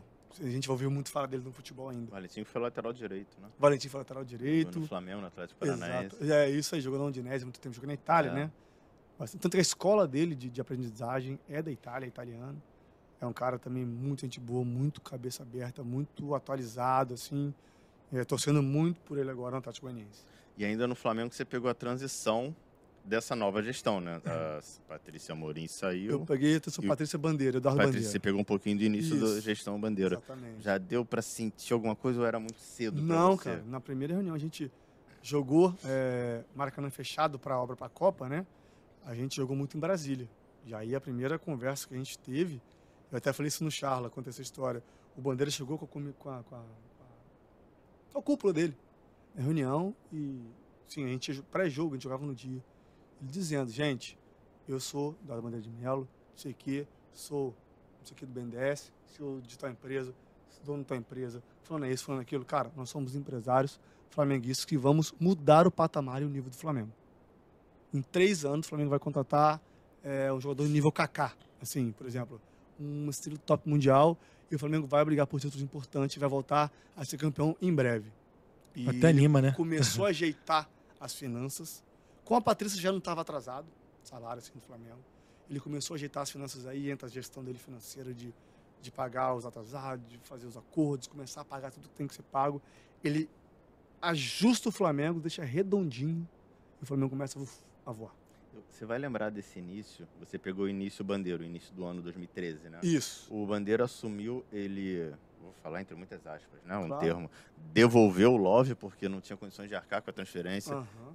Dispensou o Ibson, dispensou o Alex Silva. Uhum. É, teve mais gente graúda porque, para diminuir a folha salarial, o, o- o próprio Dorival não Uhum, estava uhum. com salário acima da, da expectativa do clube. Eu lembro muito desse início da gestão. Então, vocês sentiram esse impacto já no, Já, no- assim que ele assumiu, né? já, sim, sim, ele começou a trabalhar de fato de imediato. O que o Flamengo está colhendo hoje foi o Eduardo lá em 2013 que começou a plantar. Isso eu falo, ele é muito. é, claro que as- as outras gestões que vieram pós-Eduardo, óbvio que tem seus méritos de fazer continuar o trabalho, de, de, de contra- contratar jogadores importantíssimos, grandes, que viraram ídolos do Flamengo. Mas começou lá atrás com o Madeira de Melo, é, do nada, do zero, ajeitando a casa e botando o Flamengo no trilho. Falando de 10 anos depois. Legal, De esse, 10 anos depois. legal esse seu reconhecimento. Pra até o torcedor ver que o futebol não trabalha a longo prazo. O Flamengo colheu já em 2009. 2013 ganhou a Copa do Brasil, né? Ninguém fala, é engraçado, né? É, Bateu exatamente. muito nele que ele não foi campeão, mas ele foi campeão da Copa do Brasil em 2013. Exatamente. Jogou é, uma coisa também que ninguém esperava. E aí 2019 que vem, depois o Flamengo vem até agora aquela fase, ganhando tudo e levando tudo que tem direito. Foi com o Jaime de Almeida, você, você pegou o Já, Jaime já lá? era auxiliar também, peguei o Jaime também como, Esse é uma unanimidade no futebol, né? É, Queridíssimo, né? queridíssimo, educado também. Pô, conhece muito de Flamengo, conhece, sabe muito de Flamengo. Peguei uma galera boa ali, cara. Trabalhei com uma galera boa, assim. Hernani Brocador meteu mais de 40 gols aqui. Hernani tava foi no ano incrível. iluminadíssimo. Elias voando. A bola batia nele e entrava. Falei, o Elias também. O Amaral jogou muito bem a final É. também. Tem uma consistência muito boa. Tinha o falecido Kleber Santana. Tinha o Renato Abreu. Tinha o Léo Moura ainda. É... O Elton Silva, acho que é o lateral direito também. Sim. desse time. Cara, um time que foi, foi assim, se moldando e chegou na final aí. Chegou na final com uma camisa gigante com o Flamengo, o Maracanã. Os caras é, é difícil. E aí, voltando pra Turquia, lá você deve ter tido alguns embates dentro de campo com Diego Ribas, Felipe Melo, Joguei. Souza. No Galatasaray, é, de Sul-Americano, tava o Que tá lá até hoje, cara. Tá até hoje. Tá até hoje, Tá incrível. com 40, É né? quase o dono do time, eu acho já. Tava aí ele e o Felipe Melo. Depois chegou o Alex Telles. É, chegou seis meses depois de mim. No Fenerbahçe, é, quando eu cheguei, tava o Christian, volante do Flamengo, Corinthians. Sim. Depois chegou Souza, Diego, Fernandão, atacante que está na Tombense. É... é, de brasileiro só. O Besiktas tinha um dentinho quando eu cheguei. Depois aí só ficou eu de brasileiro. E mais jogadores brasileiros que jogavam nos times, é, nos outros times lá do, do país, né? Você mostrou uma foto pra gente de um duelo com Kyle Walker. Cara, foi, foi nessa Europa League que nós pegamos o Tottenham. É, tive a oportunidade, de jogar contra ele, ele e Harry Kane também com- subindo, começando a virar Harry Kane. Tinha nesse time o Paulinho, pô, meu amigo Paulinho, que hoje está no Corinthians, Uhum. também Sim. tinha acabado de ser vendido. Sandro Sandro- ainda. Cara, o Sandro acho que tinha saído QPR, Q- Q- QPR né? Aham. Ele tinha saído, eu acho, já para esse time. Mas era o Tottenham, pô, do goleiro do, do Francisco Jairo Lohri, Sim. Kyle Walker, uh, Harry Kane, Paulinho. Nesse Tottenham não tinha o Gomes, não? O goleiro? Não, Não. não. Já tinha saído. Já tava também com o Sandro. Já tava o que pior. Já tava no QPR, já é. É. Duelo importante, assim, eu joguei contra vários jogadores importantes, assim, sabe, cara? Liverpool tinha o Balotelli, no Arsenal tinha o Sanches, tinha o Giroud. É... Pô, tinha o. No Liverpool tinha o Lucas Leiva, tinha o Coutinho, naquele ano o Coutinho mágico dele pelo Liverpool. Que até um lance que virou meme depois que ele tá na, tipo, na linha do meio do campo, assim, na lateral. Ele ameaça e dá um corte no zagueiro. Foi Uhum. contra a gente o jogo. Nosso zagueiro passa com um maluco pra lateral. Então foi experiência vivida, assim, tive opor- oportunidade de estar em, estar em palcos e jogar jogos importantes que eu nunca imaginava. E esse tipo de experiência te engrandece, te engrandece muito, né? Quando você volta pro, pro Brasil. Você volta com outra... É um outro jogador, É, né? eu voltei em 2017, fisicamente, taticamente muito forte. Então eu voltei muito bem em 2017. Que, no tanto que nós do Vasco, 2017, a gente foi para a Libertadores, né? Junto com o Zé Ricardo ali. É, e a gente montou um time também muito bom. E eu consegui é, dar essa consistência para o time, ajudar muito na parte defensiva ali. E também na ofensiva, né? Tinha os garotos da base subindo, a gente conseguiu mesclar muito essa, essa juventude com a experiência e conseguimos chegar à Libertadores. É, a gente, desses duelos, você lembra de algum duelo que você foi marcante para você? Que, porra, esse duelo foi muito bem. 2017? Não, do, na sua carreira, assim, que você enfrentou que, como, de repente, até como Uhum. Ponta e ponta, lateral, lateral, ou algum duelo que você não teve tanta vantagem, que você, pô, esse jogo foi... Cara, é porque a gente sabe, né? Quando a gente jogou contra o Arsenal, com o Alex Sanches de Istambul, cara, ele é do meu tamanho um pouquinho menor. Mas, cara, parece que ele é um fisiculturista. que as costas dele é muito, muito forte. E no início do jogo, batendo no lateral, eu falei, cara, eu vou dar uma nesse cara. Porque ele, pô, bate do jogador, né? Eu já vou dar uma nele pra ele poder sentir. Quando eu vou e pá, eu... hum, Dá aquela falta de ar, assim, bati. Ele, ele protegeu, assim, ele nem sentiu é, eu tocar nele, assim. E, cara, eu, é um jogador que me deu muito trabalho, porque ele era muito veloz, muito forte, sabe? Ele não parava de se movimentar um segundo. Muito intenso, de muita força. Então foi bem difícil marcar ele. Bem difícil mesmo. Não deu pra dar uma caneta nem nada. Não. e na Turquia, quando o Fenerbahçe tinha, nesse Fenerbahçe aí, tinha Diego Ribas, tinha o Nistelrooy. Nistelrooy, pô, É, jogava muito. Nistelrooy não, ô, desculpa, Van Persie. Van Van Persie, perdão, jogava Persie. demais também. Tinha o Van Persie, tinha o Snyder no Galatasaray, baita no jogador. futebol turco Tinha, tava bom, Tava, porque liberou estrangeiros. Ah, tá. E lá o imposto é menor, lá são 13%. Então lá pagava Hum. mais que a Europa. Esses jogadores renomados, né, ganhavam muito lá. Então tinha o Rui Meirelles, tinha o Raul Meirelles que jogou no Chelsea no Liverpool. Sim. Tinha o Bruno Alves, zagueiro português. É... Tinha mais quem? Tinha sabe quem também? Crazy Mota. Crazy Mota. Crazy Mota, conta essa história aí do Crazy essa, Mota. Ramon, Foi meu é segundo. Virou... Foi meu segundo jogo na Turquia e eu, por saber que o jogo era Segundo de. só? Meu segundo, é. É, Por saber que o embate. Minto, meu primeiro jogo, o segundo foi o clássico. foi, meu, foi meu primeiro jogo na Turquia, contra o Bursaspor, fora. É, eu sabendo que o jogo era de embate, era muito físico, eu, cara, tava igual um maluco em campo, dando a vida. Tanto que eu tomei cartão com 15, 20 minutos do primeiro tempo, né? Meu treinador, Raul, calma, devagar, não sei o quê. E o locutor na rádio narrando o jogo é, falava, pô, esse cara, ele não é brasileiro, porque brasileiro não joga assim. Ele é maluco, ele é, cara, ele é um maluco, é o Mota, lá é sempre o segundo nome, né? Uhum. É o Mota, é o maluco, e maluco em turco é Deli. É o Deli Mota, Mota Deli, Deli, Deli, Deli Mota, e que pegou. E eu tinha até uma musiquinha lá que cantava, não, não vou saber cantar agora, que era em turco, né? Mas aí eu, por ser estrangeiro, falei Crazy Mota, e cara, tem até tatuado aqui, né? Tatuei aqui. Pô, Crazy muito Mota. bom. É, a O hashtag, hashtag. que marcou muito a minha vida, cara. Foi, foi muito, Muito bom. bom. Maluco do bem, assim. Pô, É, um sim. carinho de uma torcida gringa, né? Isso é sensacional, né? É, eu tive em Istambul agora, um ano atrás. E, cara, andando na rua, eu saí de lá tem sete anos. E ainda assim, lembram de mim, assim, cara. Mas a torcida Cinco na anos. Turquia é incrível, Ah, né? sim, sim, Independente do time, a torcida Sete. da, da Turquia é incrível, né? Cara, eles são muito fanáticos. São, São, são, né? torcedores, assim, cara, eles são fanáticos com três coisas: política, religião e, E futebol. Impressionante. né? É no- foi no Besiktas o, a história do McDonald's? Não? Não, não, não, isso Não. é no sul. Ah, no né? sul. Mas o, o, o Vodafone, que é o nome do estádio do Besiktas, é Vodafone Arena. Ele é vermelho e alguma Sim, coisa. Vodafone é vermelho e branco. É vermelho e branco. É, E lá no estádio é, é branco e preto. Porque Besiktas é branco e mudou preto. a marca pra. Mudou a Coca-Cola no. Grêmio, né? Que botou preto É, e isso é branco. no sul, era É. Coca-Cola. E no sul tem um banco chamado Banrisul, Sim. que é o Banco do Estado, que é azul e branco. É, e aí no Inter era vermelho e branco. Minta, ele é vermelho e branco. E aí no Grêmio ele patrocinava os dois clubes. Sim. No Grêmio era preto e branco. Incrível, né? A rivalidade. Você você tava falando de grandes nomes na Turquia, você jogou com o Eto'o na Turquia. Joguei. E aí foi meu segundo time na Turquia, Antalya Sport. É, um time que tem fez 56 anos, esse ano um time novo. É, nós atingimos a melhor colocação da história do clube. É, nós nós ficamos em quinto, mas em quinto não levava nem a, a- a classificatória da Europa League, não. A Turquia tem classificação baixa perante Uhum. a FIFA, né?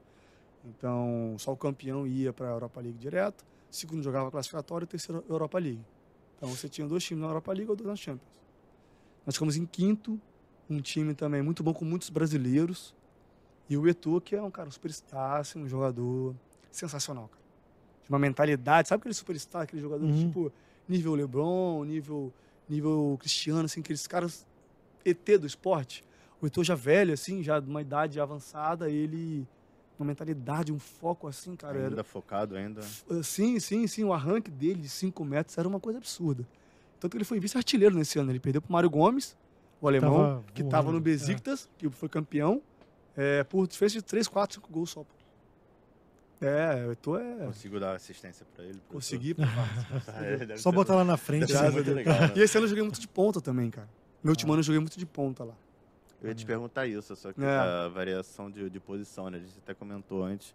Muito se falou aqui do Marcelo. Marcelo tem que jogar de meio. Marcelo pouco jogou de meio no Real Madrid. Não. As pessoas parecem que não, Não, não, é, não, não viam. Então, acho que porque o cara é muito técnico, né? Virou meio. Sim, Pô, sim. Tem o exemplo do Felipe. O Felipe virou ponta direita com o Aham. Abel Braga. Aquilo foi Aham. uma, de, uma genialidade do Abel em 2004 Que absurda. ele cortava pra dentro, tinha, Nossa, o passe que- tinha um chute, É, incrível mesmo. Maravilhoso. Eu joguei muito na frente nesse, nesse meu último ano, assim. Muito Me bom, fala um é. pouco como você variou taticamente, eh, sendo um lateral. Cara, porque por essa coisa mais ofensiva, a gente não tinha um ponta que dava muito profundidade pelo lado esquerdo. E o meu treinador já, já era um turco, o Rizá. E ele perguntou se eu poderia jogar para ajudar o time, enfim. Então eu joguei muitos jogos, eu fui titular a maioria da temporada de ponta, Ponta esquerda. ponta esquerda. Sem pé trocado. eu queria trocar pelo domínio, ele não, eu quero profundidade, eu quero seu cruzamento, eu quero teu chute.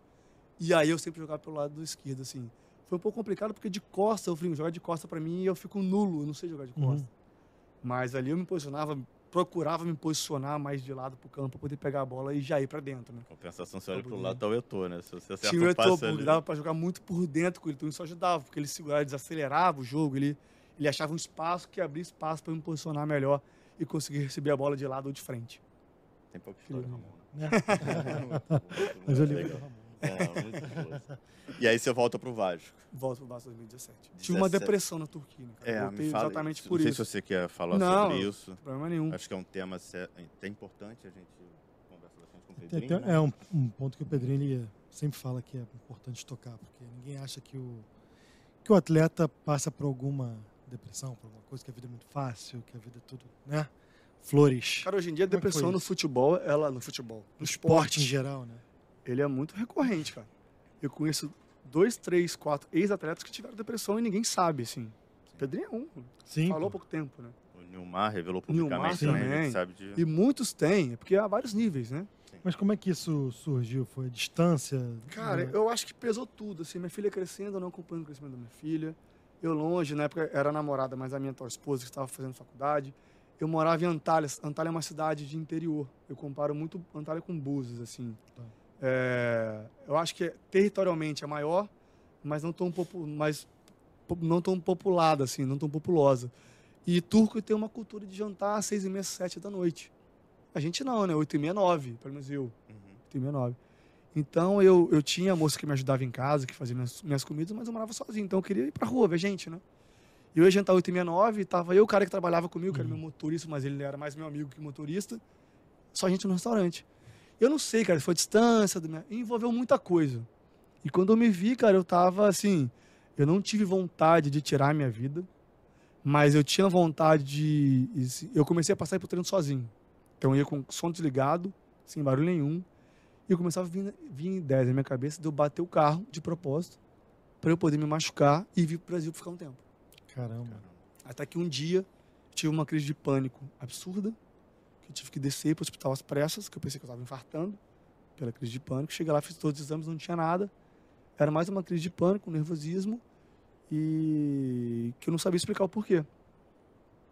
E aí, nessa época, foi, cara, quando eu estava indo para o hospital, é, o cara que trabalhava comigo ligou para todo mundo do clube, cara, foi o presidente, o treinador, o Eto'o e um brasileiro para o Porra. hospital para saber o que estava acontecendo comigo. Eu fiz um check-up, fiz tudo. Não tinha nada. Era uma, aí me deram um calmante na veia, dei uma acalmada. E ali eu percebi que eu estava doente, precisava de algum tipo de tratamento. E eu pedi para vir para o Brasil, era uma terça-feira. Aí eu pedi para vir para o Brasil e ficar é, uns dias. O meu treinador falou assim: ah, tá bom, vai para o Brasil, você pode voltar na segunda-feira, porque na outra semana tinha um clássico regional. Você volta na segunda, chega terça, na quarta, quinta, sexta, sábado a gente joga domingo. Beleza. Brasil. Só que eu saí de lá falando assim, eu nunca mais piso nesse lugar. Ah, já focado em. Eu meti o Miguel, não, eu vou, Uhum. mas eu volto, mas eu nunca mais piso nesse lugar. Vim embora. Chegando aqui, meu, aí deu segunda-feira, eu falei, não vou voltar. Não vou voltar, não vou voltar, não vou voltar. Meu treinador me liga. Só que o meu treinador, aquele bronco, turco, bronco, começou a me xingar, pô. Me xingar mesmo, palavrão. Que você não quer voltar, eu sei por quê. Eu falei, ah, porque é carnaval no Brasil, cara, era carnaval. Hum. E eles achavam que eu queria estar aqui pra estar no carnaval. Fama de brasileiro. Eu falei, não vou voltar, não vou voltar. Tanto que eu liguei, liguei pro presidente eh, e expliquei a situação. Mandei minha receita médica, mandei meu laudo em inglês, fiz tudo certo. Ele, tá bom, fica aí, volta daqui um tempo. Nesse meio tempo, meu empresário me chamou e falou assim, Ramon, você tem que voltar, cara, você tem contrato. Se você não voltar, os caras não vão te liberar, não vão te pagar e você não vai conseguir jogar em lugar nenhum mais, cara. Aí eu falava, eu vou, eu vou parar de jogar bola. O Carlos, o Carlos falava. Hum. Você não vai parar, pô. Não, mas você tem 27 anos de idade, você não vai parar. Você não vai parar de jogar bola. Pô, E aí eles novo, me né, convenceram, é. 27 E eles me convenceram a voltar. Aí eu voltei, quando cheguei lá, o presidente me olhou assim, eu tava pele e osso, né? E tomou um susto, ele realmente entendeu o que eu tava passando. Viu que não era carnaval, que né? não era carnaval. Aí ele falou assim, Ramon, vamos fazer o seguinte. Aí era início de fevereiro. Volta pro Brasil, fica até dia 30 no Brasil de março, volta pra cá, e aí você treina, cara. Porque para eu, eu tenho que dar satisfação à di- diretoria do clube, à imprensa, e, cara, e você tem que jogar. Eu te libero quando acabar a temporada, você pode sair, faltava um ano de contrato. Eu era muito querido, muito querido do Mas. Você não tinha histórico de nada negativo, Zero, né? nunca tive na minha carreira, graças a Deus. E aí eu te libero quando acabar a temporada. Joga dois, três jogos. Só pra dizer que você jogou. Até pra você pegar um clube bom no Brasil. Cara, e assim foi. Eu vou, vim pro Brasil de novo. Deu março, eu voltei. E eu cheguei lá, eles falaram assim, Ramon, você quer treinar o que hoje? Você quer ficar no campo? Você quer ficar na academia? Eu falei, não, cara, Pô, tô bem. deu toda. Eu quero voltar a jogar bola. Eu quero voltar a ser o Ramon. E eles me deram todo o suporte. Aí eu treinei duas semanas, é, normal, treinando. Comecei pro jogo. Comecei no banco, no banco. Aí entrei dois jogos. Voltei a ser titular, que eu voltei a ser titular de ponta. E terminei, e terminei a temporada. E aí, quando acabou a temporada, eles obviamente tentaram me convencer a ficar. Porque eles contavam comigo para fazer um time competitivo ainda mais pro próximo ano. Mas eu não quis ficar. E eu quis voltar, que foi 2017, 2017 que eu voltei e voltei pro Vasco. Você se arrepende de ter voltado? Ou... Cara, Foi uma não me escolha que arrependo você de ter fala- voltado. Mas eu tinha que ter pensado melhor, eu tinha que ter ficado lá. É. É. Pelo meu histórico, é, pela, pelo amor, pelo carinho que eles tinham por mim, tem até Uhum. hoje. O presidente virou meu amigo pessoal porque ele entendeu. Depois ele veio pro Brasil aqui no Carnaval. Uhum. Eu levei ele na Sapucaí. Ele casou o ano passado. Foi quando eu fui à Uhum. Turquia. Eu fui convidado, o único brasileiro, o único sul-americano que foi convidado fui eu. Fomos lá. Então ele, ele entendeu, virou assim. Ele me liberou. Eu queria pelo seu bem-estar, na verdade. Ele me liberou porque ele foi humano, ele me liberou. E, no- e aí eu voltei, 17. Aí eu machuquei o joelho, né? Direito, 2017. Metade de 18, ele fez a proposta de novo para eu voltar. Eu fiz de tudo para voltar com o Campelo. Pedi a liberação, pedi ele, cara, não posso liberar, cara. Se for seis machucado, como é que eu vou te liberar? E eu preciso de você no time, eu não vou liberar. E aí eu expliquei a situação pro presidente, o presidente foi correto comigo de novo, entendeu. É, eu falei, cara, eu não posso também sair por gratidão ao clube, ao presidente, por tudo que tem feito por mim. Ele entendeu novamente esse meu pedido de não poder voltar para lá.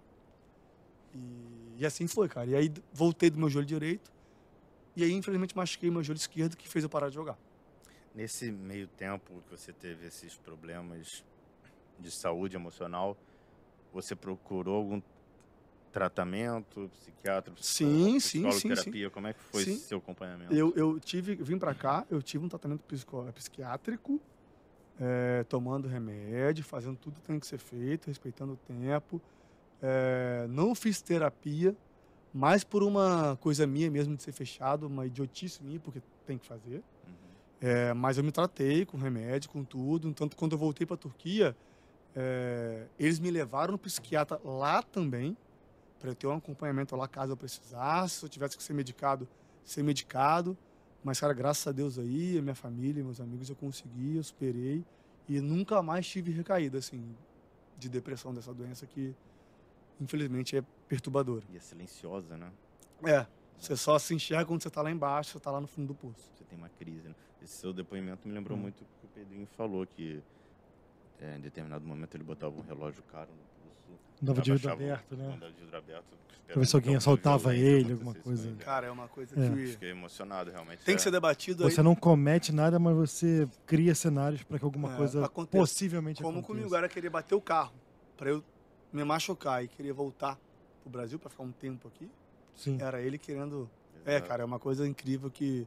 Por isso que eu, eu defendo muito o psicólogo no futebol. Eu ia entrar É. nesse Eu tempo, que defendo- entrou. Eu defendo muito esse trabalho porque foi importante no meu final de carreira, porque a psicóloga, que é a Maíra, que merece os créditos, fez um trabalho comigo sem eu perceber. Que ficava muito na academia, né? Tentando voltar e ela sempre conversando comigo, conversando comigo, conversando comigo. Quando eu vi, eu tava fazendo uma terapia sem fazer e preparado para parar. Quando eu me toquei, eu falei: "Caraca".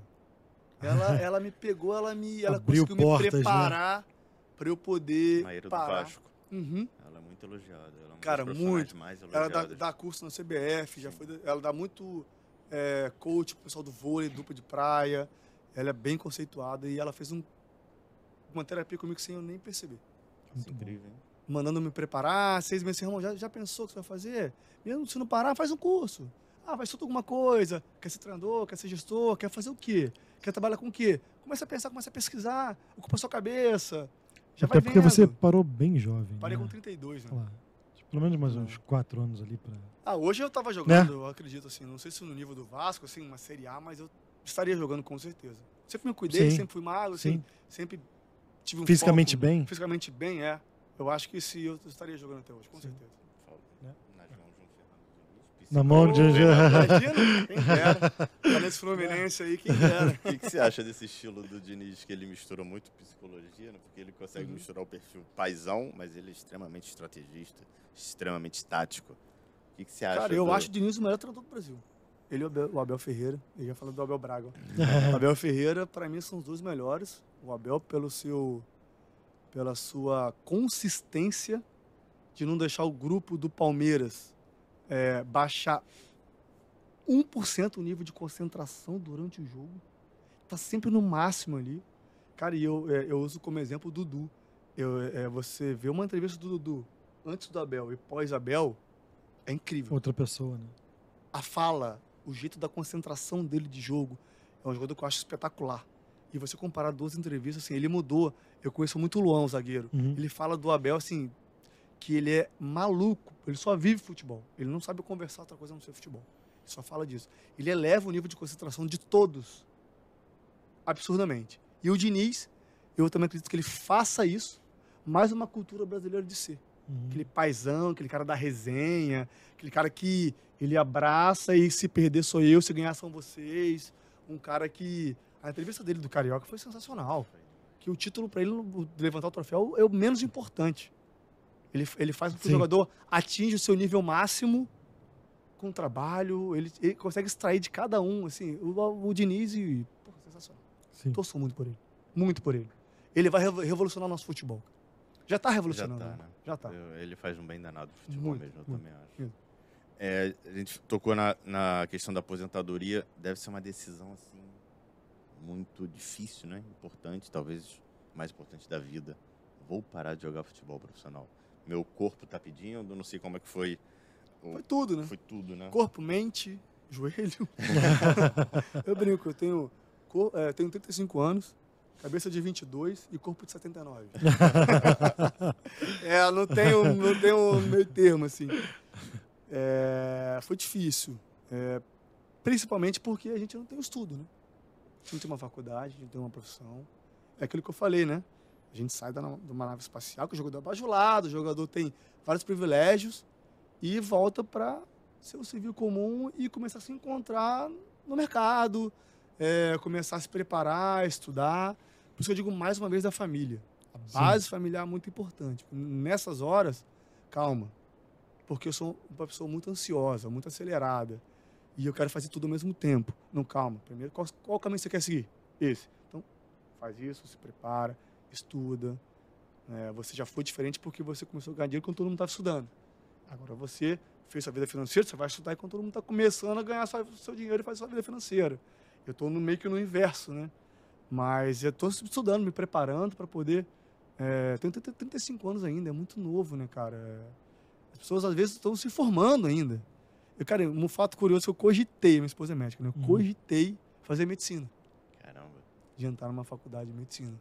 Se eu parasse com 30, eu tinha, eu tinha feito, porque são seis anos, pô, mais dois de residência, mais um do fellow, pô, são pô, oito, nove anos estudando ali, para você começar Começar a exercer a nova, função. é. Pra Você vê, a minha, minha esposa tem 29, ela é oftalmologista. Ela tá terminando o fellow, fellow 2 dela agora, com 29. pô. Então na faculdade com 20. Então eu falei, ah, cara, eu não vou ter tempo hábil. Eu acho que, pô, não vou conseguir estar num- numa sala com uns meninos novos, uma outra, uma outra mentalidade, uma outra cabeça. Uhum. Mas eu cogitei de fato fazer vestibular e fazer medicina. E quando você cogitou isso, você pensou em seguir medicina esportiva? Nada com certeza, ortopedia e cuidar de joelho, isso é óbvio. Ortopedia eu falo de joelho, pelo menos do meu, eu discuto De igual pra bom, igual. De igual pra igual, hein? Pega Eu uma- sei muito. Pega uma ressonância aqui, eu- já sabe. Cara, é, essa, vê, um laudo, eu já sei ver, esse joelho aqui tá ruim. Tem palavras, claro, que eu não sei, né? mas esse joelho aqui tá ruim, não, isso tá bom. Ah, não é nada, eu sei, Não é nada. eu sei, cara. Porque você acaba estudando, né? Não tem como, Sim, pô. você saber quer. que. É lógico. E aí eu acabei estudando, falo linguajar de engraçado, de discussão médica de joelho, assim. Quando eu falo com ortopedista, eles me olham, como é que tu sabe disso? Eu falei, pô, cara, eu vivi meu joelho dois anos. Aí no Vasco, aquela reta final teve alguns momentos conturbados, né? De lesão, teve a questão da inscrição também. Fala como é que foi essa um pouco. Essa da inscrição é ótima, É, essa é, resenha. é, a inscrição acabava em julho, né, ali, do brasileiro. E eu tava ali, tudo 2020. Eu tava na luta de voltar, minto, do 19. É a sua de primeira lesão, Não, foi a lesão do joelho esquerdo. do joelho esquerdo. É, eu demorei 10 meses para ir pro campo. E tava lá dando a vida, dando a, dando a vida. Deu outubro, era o Lucha, o treinador. Eu falei, Lucha, cara, tô pronto para ficar no banco. Se quiser me levar, é, consigo jogar 20 minutos. E era mais para ter minha presença no banco. É, eu tava sofrendo muito ataque de chinelinho, de jogador de vidro que tá roubando o vaso, de mercenário, que não quer nada e tá lá só para roubar, e blá blá blá blá. Eu queria minha presença física. Cara, voltei. Se precisar 15, 20 minutos, eu conseguia. Um sacrifício danado, mas eu conseguia. Porque o objetivo era estar no banco. Opa, o Ramon voltou. Me, me preparar para 2020. Bum, começar bem. E aí ele falou assim, pô, depois do jogo passa na minha sala. Cheguei na sala, tava o diretor, o supervisor e ele. E ele já levantou, quando eu entrei, ele falou assim, ó, eu avisei que isso ia dar merda. e, e avisei que ia dar merda. Daí ele- o diretor me Não, ele contou. não falou assim, não. Como é que eu... Eu já, pô, já falei que achei da merda. hein? eu já falei que achei da merda. Fechou, é foda. É. Aí e, e eu fiquei sabendo que eles não tinham me inscrito é, no brasileiro e que eu não poderia jogar. E aquilo foi um banho de água fria em mim, foi uma coisa des- desestimulante. Faltavam cinco jogos, pô. Eram cinco no banco ali, até pra minha autoestima, né? Até pra mim mesmo, pessoal tá, tá assim, pô, tô no grupo, me senti importante e útil. E em 2020 eu tive que abrir, fazer uma outra intervenção cirúrgica em março, porque eu voltei para fazer a pré-temporada, meu joelho inchando e ninguém descobriu o motivo. É, Era mais o impacto, o esforço que meu joelho não suportava mais. E deu ali agosto, setembro, eu decidi parar. Comuniquei a todos, assim, continuei tentando, indo, mas eu disse que eu ia, ia parar porque eu não, não funcionaria mais. E assim foi. E assim eu parei. Você tinha contrato até o fim do ano e decidiu Tinha até parar. final do ano, também meu contrato também acabava, né? Uhum. Então eu, eu, eu decidi parar, eu não quis. Depois algumas pessoas me procuraram, ah, vamos tentar voltar, tenta lá. Eu falei, cara, não. Minha mente já foi pro, pro pós-bola e era isso. Depois que desliga, né? Desliga já era. Aceita. Bom, Aceita, né? é isso aí. Eu aceitei, Você aceitou. aceitei. Parece que a cabeça vai indo, né? É, já vai te indo. guiando para outro lado, assim. é. Já era, já tinha, já tinha ido. Você falou do Luxo e do Joel, cara, são dois Cara, o Lucha, personagens de o Lucha de manager, é, assim, para ele entender o clube, pra ele gerir um clube, assim, ele antever o problema, eu nunca vi igual, cara. Porque esse cara sabe de bola, de experiência de bola, experiência. de prever, é. Ele sabe o clube, ele, é assim, é incrível, cara. É, O cara foi do Real Madrid, né? é, tô no Real Madrid, não é qualquer um, né? Então ele entende muito de bola, ele conhece, ele conhece o jogador pela andada, pelo, pelo gesto, gestual do jogador, assim Conhece pessoas, né? Tipo, do jogador de chegar no clube, de entrar no campo.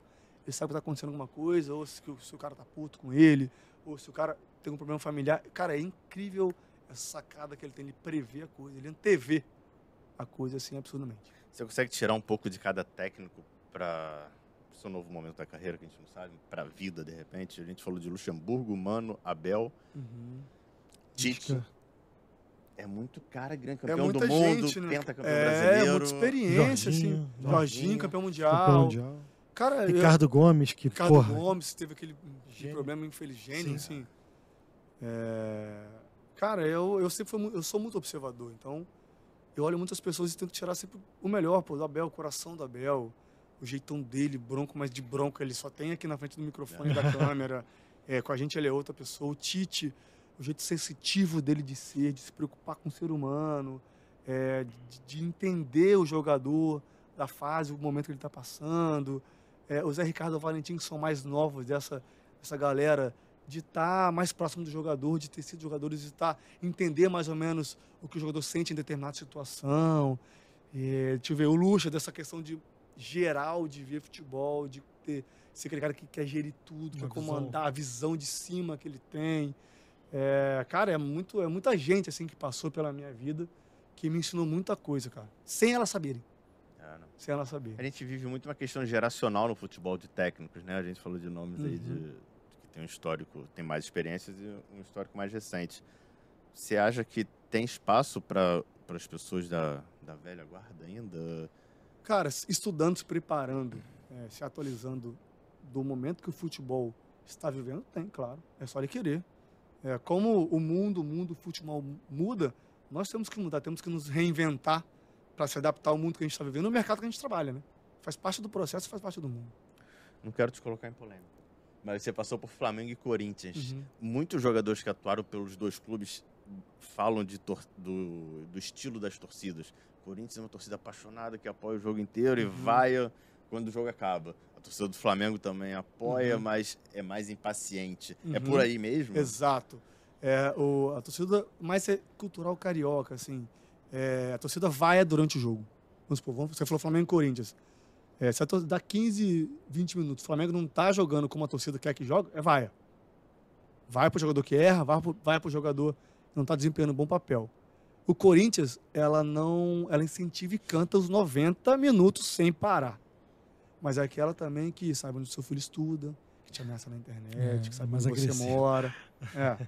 Tem esses. Tem O esse, William sofreu o William, o Cássio, é, sofreu isso ano Fagner passado. também, né? Fagner também. Então, eles são mais agressivos nessa parte de cobrança que é para mim já já na torcida. Para mim já é isso já é marginal. Isso aí para mim isso já é crime.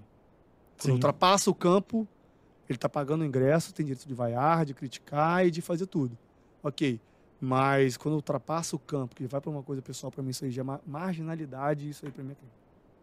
Mas a Turquia também tem a torcida bem quente, né? Bem calorosa ali, que, São malucos, pô. né? São malucos. Mas eles chegam a, a ultrapassar a barreira do Cara, estádio, Eu que nem a nunca- torcida do, É, do então, Corinthians. Eu, assim, não, que eu não, não sei pela língua ou por eu Mas nunca teve um momento, nunca assim, tive um embate, nunca nada. Nunca. Só crítica mesmo de internet, que é óbvio. É, É normal. A gente vai errar, vai fazer, vai fazer merda em campo, é óbvio, Sim. normal. Mas eu nunca tive um problema extra assim em campo, assim. Eu nunca nem, nem vi algum relato sobre. É, o esporte mexe muito, né? Com, com É, as É emoções. paixão, né, cara? Eu falo, futebol é movimento crítica, eu entendo total crítica. Ah, vai para aquele lugar na hora do mucolo do jogo, cara, super entendível. Você passou algum perrengue assim? Torcida? Aqui, Flamengo, Vasco, Corinthians? Não, cara, só vai de jogo mesmo, assim, nunca tive problemas. Como eu falei, cara, graças a Deus nunca tive polêmica na minha carreira.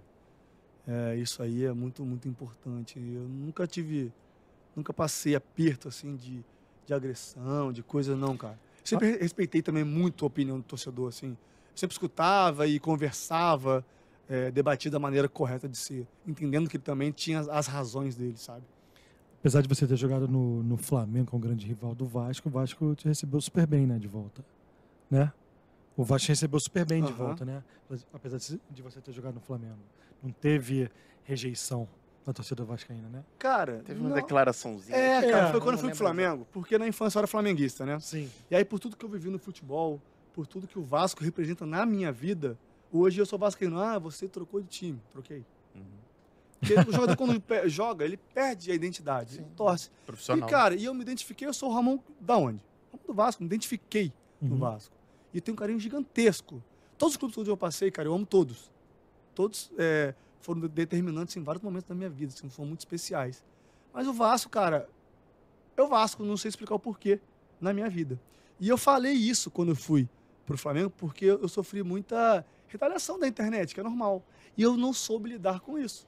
E aí eu dei essa declaração, e obviamente quando eu voltei pro Vasco, cara, com total razão, eu fui vaiado, fui Uhum. criticado, não me queriam, blá blá blá. Até hoje sofro quando falo alguma coisa que algum torcedor não gosta, sempre falam.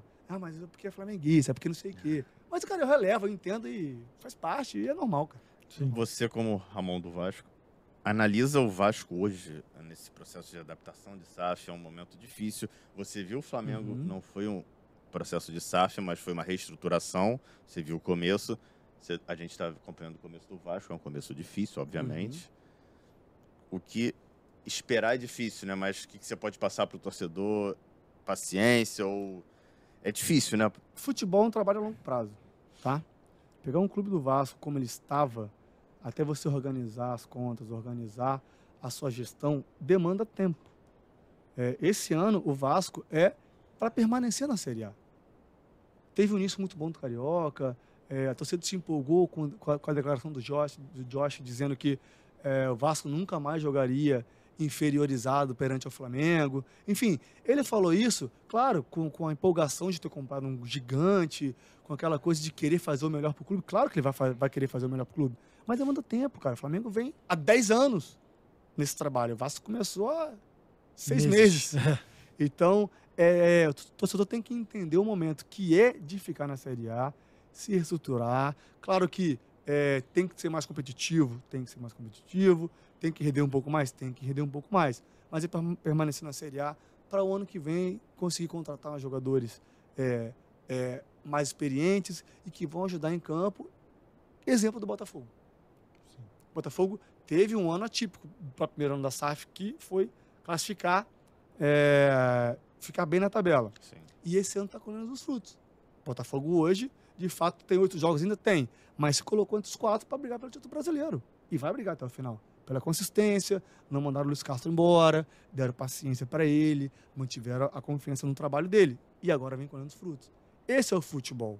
É, então, o torcedor vascaíno tem que entender a situação do clube e não querer botar, dar um passo maior que, que o clube tem que, tem que fazer o simples, permanecer, ir se endireitando e contratando ano que vem um pouco e se reestruturando para daqui a dois anos estar brigando por alguma coisa.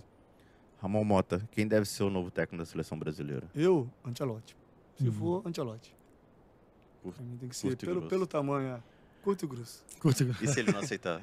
Porque ele tem contrato, tem mais um ano de contrato. né? Aí eu vou pelo Diniz, né? Vai eu pelo Diniz. pelo brasileiro, eu vou pelo Diniz, pela, pelo pacote que ele tem. De liderança, de estratégia, de jogo, de dar liberdade a quem tem que dar liberdade, é, botar para correr quem tem que correr para quem precisa jogar. Eu acho isso importantíssimo. Eu acho o Diniz aí, para mim, na minha opinião, se não for um Ancelotti, que possa vir a ser ele. Para fechar? Pode fechar. Então, seguindo o padrão do nosso podcast, o que é um craque para você? O que torna? um Essa um palavra hoje ela é muito banalizada, né? Craque para mim é o Dinamite, é o Zico, é o Pelé, é o Garrincha, é, é o Neymar. É, é um jogador que ele se identifica com o clube, dá retorno é, de jogo, Uhum. de número, títulos e respeita a camisa do clube. E, obviamente, excepcional com a bola no pé. Eu Perfeito. acho que o craque ele é um pacote. Como também não é só ganhar títulos, como também não é só fazer gol. É, eu acho que ele tem que ter identificação, título, gol e respeitar a camisa do clube. Isso para mim é um craque. 360, né? Entrega total, né? Entrega total, exatamente. Total. Tempo de clube. Hoje em dia, o jogador jogar um ano no clube, para mim, não pode ser cons- considerado ídolo, Sim, muito menos craque. sim. Banalizou muito essa palavra. Pra gente aqui, craque é craque.bet, né? Que é o É nosso, nosso anunciante, nosso parceiro, nosso, Nosso patrocinador. Quem puder entrar, fazer uma fezinha, QR Code para ali, né? Ah, o QR Code está aqui na tela, no cantinho da tela. Tem uma rodada boa essa semana, né? É verdade. Segue lá o, o Instagram do, do. Crack.bet e do Jornal do Esporte que a gente vai deixar vocês bem informados. Ramon, obrigado mais uma vez. tomamos seu dia inteiro. Você Ah, participou do Dono- Donos da da O Bola. pessoal da Band Honra. cuidou bem de você hoje. Pô, demais. Foi Demais. bem tratado Eu só não posso deixar de dirigir meu carro, mas É, é isso é bom demais. não, muito obrigado, Band, Jornal do Esporte. É um prazer estar aqui com você, Diegão. Pô, Pedro. Prazer imenso. É, espero. Podem contar comigo pelo que precisar. Estarei aqui. A gente Obrigado também, pelo né, espaço para poder Pô. falar, contar um pouco da minha história. Porra. Grande, É isso. grande honra ter você aqui no nosso primeiro episódio Obrigado. com a Band. Obrigado, Ramon. Super especial. Show né? de bola mesmo. Feito. Tamo obrigado, junto. Obrigado, cara. Até a próxima. Até a próxima. Valeu, gente. Até a próxima. Fiquem abraço. ligados no Jornal dos Esportes e Band Rio. Um abraço.